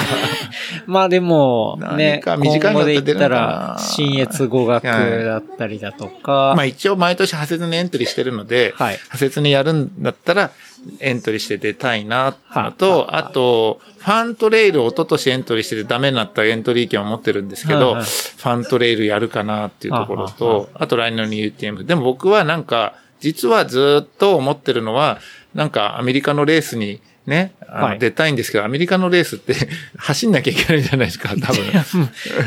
割とまあ走る。でもコロナ落ち着いたら、アメリカのに西かどこなのかなわかんないですけど、どっか、うんあアメリカに行ってレース出たいなっていうのはありますね。なるほど。はい。いや、いいっすね。なんかこう、絶対 UTMF に出たいとかそういうの、まあ UTMF 今度あるから、でも僕の場合はもうギリギリ完走だと思うので、うん。なんか、まあ、出れればいいかな。それ以外のことに関しては、そこまであんまないんですよ。だうんうんでも、ただ、ちょっとあんまりこう、あの、よく最近ですね、なんかちょっと年取ってきて、山でよく転ぶんですよ、僕。う んななんかね、下りでよく転ぶんですよ。ああ。去年は2回転んで1回思いっきり、あの、肘打っちゃって、はい腕、腕打っちゃって、う腕をやって、それでちょっとテニスもやりにくくなっちゃった時あったんで、そういうことも気をつけたいので、はいやっぱりもう一回ちゃんと走れるように、うんあの、今なんか、あの、股関節が硬いからストレッチ一生懸命とかしてるんですけど、はいはいはいまあ、しっかりと走るようにしたいなっていうことですね。うん。はい。怪我なく。ねはい。うんそしたらテニスももっと楽しくできるだろうし。はいはいはいまあ、いつか出たいなって。大会も出つつ、はいやっぱ取れるので。取れるまあい、や、あれなんですよね。本当に、佐藤哲さんの最近の、はいあの、インスタの写真を見ると、はいはい正直、テニスの写真より、トレランの写真の方が多いんですよ。そう。だからテニスの写真も載載せなきゃいけないなと思ってるんですけど。そう。はい。いや、でもテニスはほとんど毎日やってるんですよ、でも。いや、っていう、っていうこと、だから多分もう、これは、それはもうね、本当に生活にはいなっているっていううん。まあ、トレランも生活になってると思うんですけど、はいまあ圧倒的にね、あの、写真ははいトレランの方が多いっていう。カワセミですね。そう、カワセミ はい。そう。里鉄さんのホームリバーが境川。境川はいうん。境川ね、っていうところカワセミが、あの、い、るんですけど、うん。うん。あの、あれ、これ、これ、あの、望遠できるデジカメがあるんです、はいうんうんそれで撮るんですけど、カワセミが、あの、最近、だいたいこの辺でカワセミいるなとか大体わかるんですよ。うん。わかるようになってわかる。あ、きたんですね。この辺。で、そうすあの、鳴き声が聞こえるんですよ、カワセミの鳴き声が。うんうんそれで、ちょっと行くと絶対ここにいる。で、自分の前に必ずカワセミ止まってくれるんですよね。へえ、はい。撮ってくれみたいな。撮ってくれってポーズ取ってくれそれ大体 言わんばかりのはい。難しいんですけどね、なかなか望遠するので、こう、震えちゃうんですよ。本当は一脚とかそういうのも持ってればいいんですけど、うんうんうんでもそういうとこにカメラ撮りおじさんとかいるんですよ。ものすごいカメラ持ってる人とか、はいそういう人には勝てないですけど、うんうん本当はこう、ホバリングしてるとことか、餌取った瞬間とか、なんか、こう、飛び、なんかそういうとこもそこまでは撮れないんですけど、うんうんでも必ずなのになんか川瀬にポーズ取ってくれるんですよね。うん。はい。なるほどね。いや、そう、だからホームリバーね、はい境川で。鍛えて、そうなんです。なぜかそこで、時々、あ、これ言っちゃっていいのかな？ガチョウさんにも会いますしガチョウさんにねあの、はいカブラギさんにも時々お見かけしあ。そうなんです。はい。境川何気に、ねで、すあの、はいすごい人が走ってるっていう、はいうん、ところはありますね。はい。いや、というわけで、まあね、すごいもう、テニスの話から、やっぱトレランの話もね、がっつりお聞かせいただきましたけど、まあ、最後に、あれですね、おすすめコンテンツ。あ、出た。はいおすすめコンテン行ツ。きたいかなと思いますが、もう遠くでおまみがすごいしゃっくりをしてて、止まらない。これが入ってるのかどうかが不安でしかないんですけど。おすすめコンテンツ、まあ、いすすめくつかあるんですけど、はい。やっぱり、あの、一応テニスということで、はいまあ、西堀系の試合ですね。ふんふん。はい。おすすめコンテンツは西堀圭選手の試合。試合はい。あのーまあ、西堀系のことをね、知らない人はあまりいないと思いますのでと思います、はいまあ、日本が誇る、はいもうトップ選手。うん。で、えっ、と、最近結婚されまして、はい。はい。で、赤ちゃんもできたと。はい。それで、えー、怪我をしてまして、はい。怪我をしてて、今ランキングがちょっと落ちてしまってる中で、今開催されているローランギャルスという、まあ、はい全仏オープンですね。えー、1回戦、2回戦をフルセットで勝ち上がり、3回戦は昨日は、あの、昨日僕ちょっとレッスンしてて見れなかったんですけど、はいはい昨日は相手の危険勝ちということで、ちょっと体力温存で、うんうんで、彼の試合が、もう、苦しいんですよ、試合を。いつ見ても。うん。それがいいんです。苦苦しいっていうのは、はい簡単に勝たないんです。どんな人とやっても。なるほど。じゃあもう結構、苦しみなこれ。ダメかもみたいな感じ。っていうことを何回も思わせながらも、はい。勝つ試合を見るのが、うんこれが本当に、ここの満足感がたまらないんですよ。なるほど。見てる側と見てるして。側としては。なんか簡単に、あ、これは余あもち裕だわ。ろん、みたいなんでこんなショットミスるの？もっと簡単に勝てる相手でしょ簡単に勝ったら嬉しいってのもあるんですけど、はい。はい。本当にもうやばいかなうん勝てそうかな？本当に負けちゃうんじゃないかなっていうところでの勝ち方が、彼は5セットマッチの試合が、はい。昨日この間インタビューさんになんだっけな、26試合勝ってるんですよね。ほだから5セットマッチに行くと絶対負けないという。はいなんか、なんか英語で言うとマラソンマンみたいな言い方されてたんう。ですけど、うんなるほど。本当にその時間がね、4時間とか4時間超えたりとか、はいはいもうそういう流れがあるので、うんうんやっぱりその試合を見るのが本当に楽しい。うんけれど、めちゃくちゃ体力がいります。うん。うん。グランドスラムの大会はほとんど真逆の場所でやってるので、はい時差があるので、そうっすよね。はい。うん明日、あの、明日ってごめんなさい、今日の、えっと、これ配信されるのはもっと後でしたっけ？いや、もう、あの、次のあさって。あさって。はい。あさって配信されるってことはもうはいあさっての時に西堀系の結果分かってはいると思うんですけど、そうですね明日の夜に、はいえっと、えー、4回戦、ドイツのすごい強い選手です。アレキサンダー・ズベレフって選手と試合をするんですけど、はい。えっと、今年2回対戦してるんですね、クレーコートで。うんで、うんえーその時以前は、1試合目が簡単に負けたんです。2回目の試合がファイナルセット4-1で勝ってるところまで行ったんですよ。うんほとんど勝ちかけるところで負けてしまったと。なるほど。それだけインサになってるので、はい。はい。まあそこ、試合をしっかり見て、うん。で、今後、やっぱり僕は、あの、やっぱり、西堀圭っていう選手は、日本人なんですよ、日本で育った。うんうんで、180センチもないんですよ。はい。そういう選手が、うん2メートル、もうゾロゾロ、2メートル近い、もうそういう大男の中で、はい。本当になんか階級制度取った方がいいんじゃないかってくらいもう体が大きいと確かに。まあ、ボクシングとかで言ったら、ウルトラヘビーからヘビーやって。はいそういう中でしっかり戦って勝ってるっていうところにもうすごくこうん、うん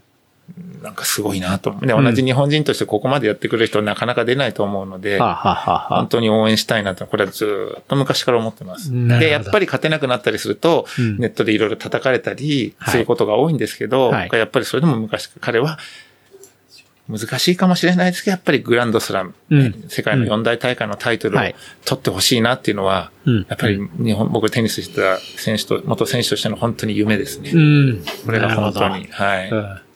おすすめコンテンツはは、いそんなねそんな、感じ西堀圭選手の、まあ、それで、西堀劇場って言うんですから、みんな。いやーそうね。はい西わかります。堀劇場。はい。はい。もう劇場なんですよ、西堀。劇場なんです。はいだから、ある意味別に本人は意図とししてしてないしてない絶です当然しないですけど当然、短い時間で勝った方が絶対いいに決まってるんですよ。はいですよねはいだけど見てる側からすると、はいうわ、ハラハラして、はいあ、勝った、みたいな。はああ、ほっとした、みたいな。そういう劇場がね。そうなんです。でもそれが見れるので、うん。あの、もしね、チャンスがあったらどんどん試合皆さん見てもらいたいなと。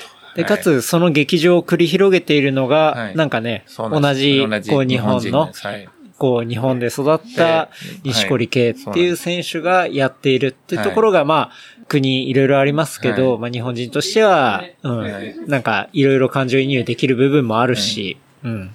っていうことはいですよね。そうなんですうんはいうんうんなるほどね。そうなんです。あとあったかな？いや、いいですね。いや、そんなにあの、いいね。何個もって話じゃない。一個でいいですね。はいはい。いや、いいっすね。はい西堀圭選手の、はいうん、試合っていうことですね。うんうんまあ多分、あの、ね、見方がわかんない人もいると思うので、地上波であまりやらないんですけど、はいあの、ワウワウだと、あの、見れますので。はいはい。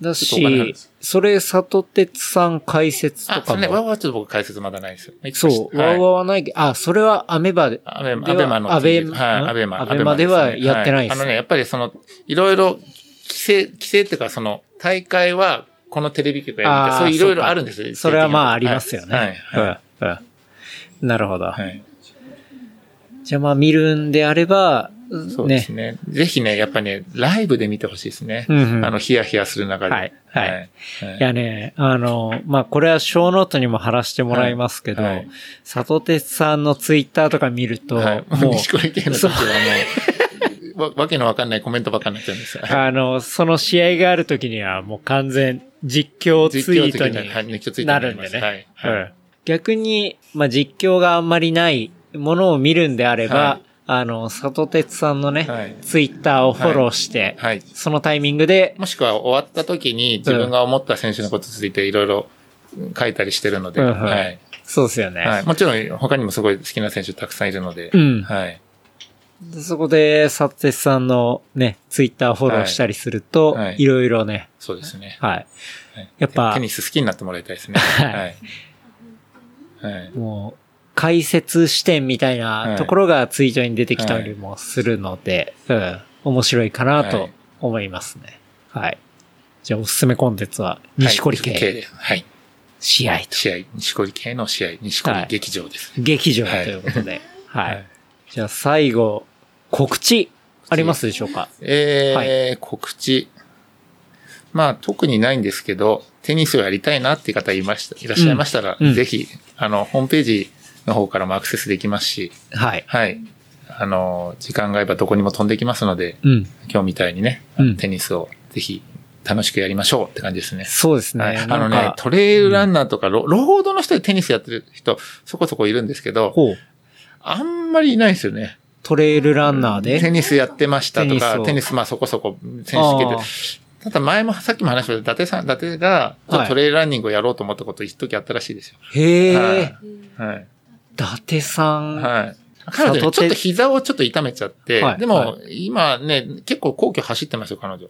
あ、そうなんですね。はい、はい。ええいつか会うかもしれない。ないですね。やってみたいですよね。はい。登山にも興味あるみたいなこと前言ってたんで、うんはい。え、でも膝で言ったら、はい。トレイルってまあ、ふかふかのね、シングルトラック走ったら割と、なんかね、練習したことあったらしいです、トレイル。ちょっと、あの、あれを目指した時に、あの、3時間15分切りを目指した時。に。はあ、はあ。はい。なるほど。はい。じゃあ、ロードの315を目指す時の、まあ、多分、はい。練習メニュー練習みたいな。はい。うん。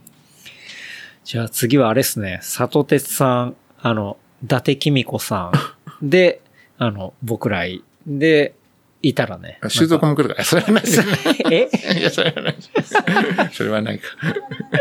大変だ、収束が山にいたら。修造、修造さんは走りとかどうなんですかどうなんですかね。あの人も膝とか手術してるんですよね。あ、はい。そうなんですねはい。はいでも、あの、そんなに太ってもいないし、多分トレーニングとかしてるんじゃないですかね。うんうんうんはい、はい。うんいや、そんなメンバーで高尾とか走ったらめちゃくちゃ面白そうですね。面いやー、うん夢は広がりますそう、でもね。ね、僕3年前に東京マラソン出た時、なんか、あの、東京マラソン応援、あの、街頭で応援してくれてましたよ。へえ、はい。え、何キロ地点だいや、え、あの、伊達が。あ、伊達さん。どどっかだ、はいどなどこだったっけな？浅草のはい浅草寺の手前ぐらいのとこにいまいや、した。もうすぐそそここですよね。そそこですよね。はい。はい江戸通り上がって江戸通りに上がたってるとこに。はい。へえ、そうなんです。すごいな。いや、面白いっすね。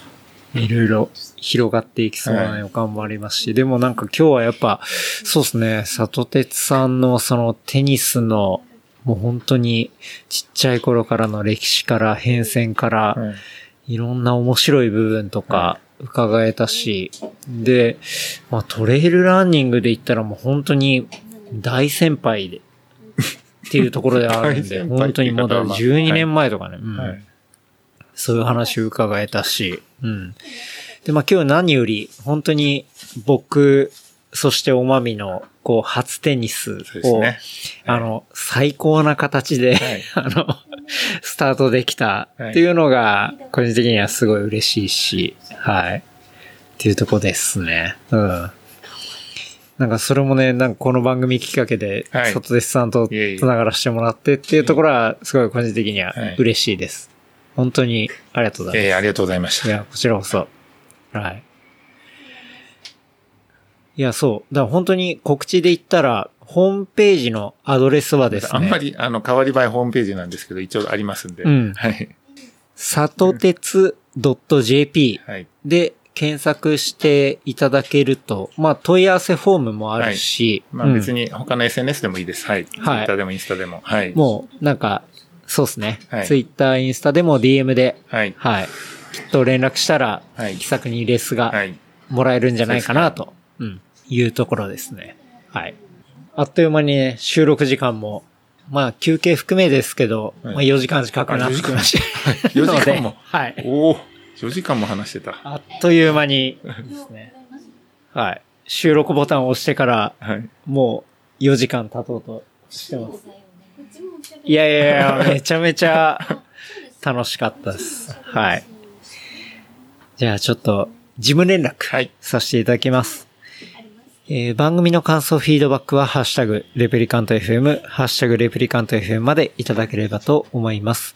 あとは、話した内容をまとめたショーノートは、レプリカント .fm で見ることできますので、こちらも合わせてチェックしてみてください。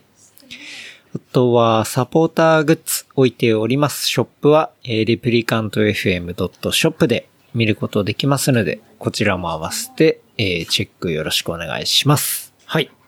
というところですね。はいはい。もう今、おまみが後ろにいる、おまみさん何質問？おすすめのコース。はい。じゃあ今、おまみさんの質問はそうですね。今まで、いや、12でも年それは結構、皆さんおすすめコー言っスてる、やっぱりなんか去年の今頃も、やっぱりすごい高尾の、高尾をいろんな混ぜるっていうコースを。なんかいろいろ作ってやるのが面白くて、多分これから高尾行くんだったら、あの、ドボン、この間行った時にすごく綺麗なとこがあって、うんあの、焦げ沢林道を、小毛沢林。道所山から焦げ沢林道を日陰沢、違うわ、えっ、と、降りてくるとこ行ったことありますかね？多分あるとは思いますね。すごく、パーって綺麗なとこがあるんですよ。ほうほうほうほう。うん。これね、僕この間インスタに載せたんですけど、うん。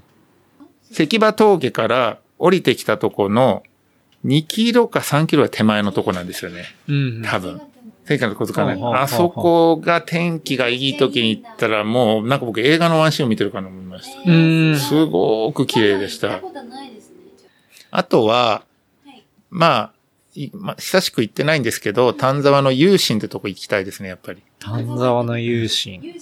有心ブルーっていうのが見える。あの、あの川なんですけど、はい。あ、めちゃめちゃ綺麗な川ってことっすね。はい。これも天気の時行ったら2回ぐらい行ったことあるんですけど、うんちょっと行きにくいとこなんですけど、ほうほう。行すごーく綺麗です。有心ブルー、有心ブルー。はい。ってみたい。そこはちょっとトレランに行くって感じじゃないですね。ちょっとハイキングに行くような感じですけどね。はあはあはあはい。はい。なるほど。うん。いやー、いいおすすめ。はい。いただきましたねはいうん。はあ。りがとうございます。すいません、なんか、そんなに、そんなに、超言ってるわけではないんですけど。いやいやいやいや。うん、でもなんか、ききれい、きれいあの、景色が綺麗なワンスポットなんで、うんでもそこはそんな簡単に行けないところなら余計多い。うん。いいですよねいいっすね。はいはい確かに。ちょっとね、この夏とか、夏とかそうですね。はい。はい。行ってみたいと思いますね。はいうん。いや、本当に、ありがとうございます。ありがとうございました。はい。じゃあ、今日は、改めまして、里鉄さんお招きして、お届けさせていただきました。本当に、ありがとうございました。ありがとうございました朝からね、はいあのいえいえ、テニスを教わり、は、はいいで、今、ご飯食べて、そう、だから、ご飯、これもう完全に余談ですけど、はいご飯はねそうですね。あの、まあ、今は家で収録してますけど、まあ、近くに、あの、中華屋さんがあって、で、結構まあ、3代続いてはいる、ゆ由緒正しき中華屋さんなんですけど、ちょっと山椒が辛、辛かったか美味しかったですね。はい山椒効き目はいピリで、ピリの。はい。で、食べていた、まあ、僕らの席の後ろに、はいあの、松村い邦ましたね弘がいるって。いうはいね。。美味しそうに食べてましたね。はい。松村さんがいて、はい。で、まあ僕は松村さん最近で見たので言ったら、上田太田の、あのーその番組で、はい。あの、ゲストで出てるのを見て、本当に松村面白いなと思って僕ね、た。昔ちょっと一回テニスの見てご一緒したことあるんですよ。でも、ちょっとなんかあそこでご挨拶するのも微妙な感じだったんですけど、はいすればよかったなと思って、多分覚えてないと思いますね。あええ営業的な感じで。はいはいで、一緒にテニスしたことあるんですよ。僕あ、そうなんですね。いや、だからね、全然できなかったです。当たり前ですね。全くやったことなくて、ボラケット上から下にしか打ってなかったんで、全然ネット超えなかったです。うん。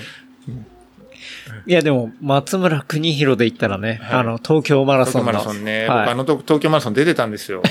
で、もうスタート2キロぐらいのところの歌舞伎町の横で見たんですけど、死にそうな顔してたんで、で危なかったですよね、やっぱりね。そんな簡単にマラソンをやるもんじゃないしね。はいで、その後、倒れたんです。倒れちゃったんですよ。そうですよね。よ。はい。でもあのそういう時、スタート前、えいえいよとかやってたんですよ。あの人 周りの人と。はいなるほどね。はいいや、でもなんか今日、ね、その、中華料理屋さんで会った時に、はいなんかすごい気さくな感じで。そんな感じでしたよね。はい。ニコニコニコニコしていい感じですよね。すごいいい感じの方で。はい。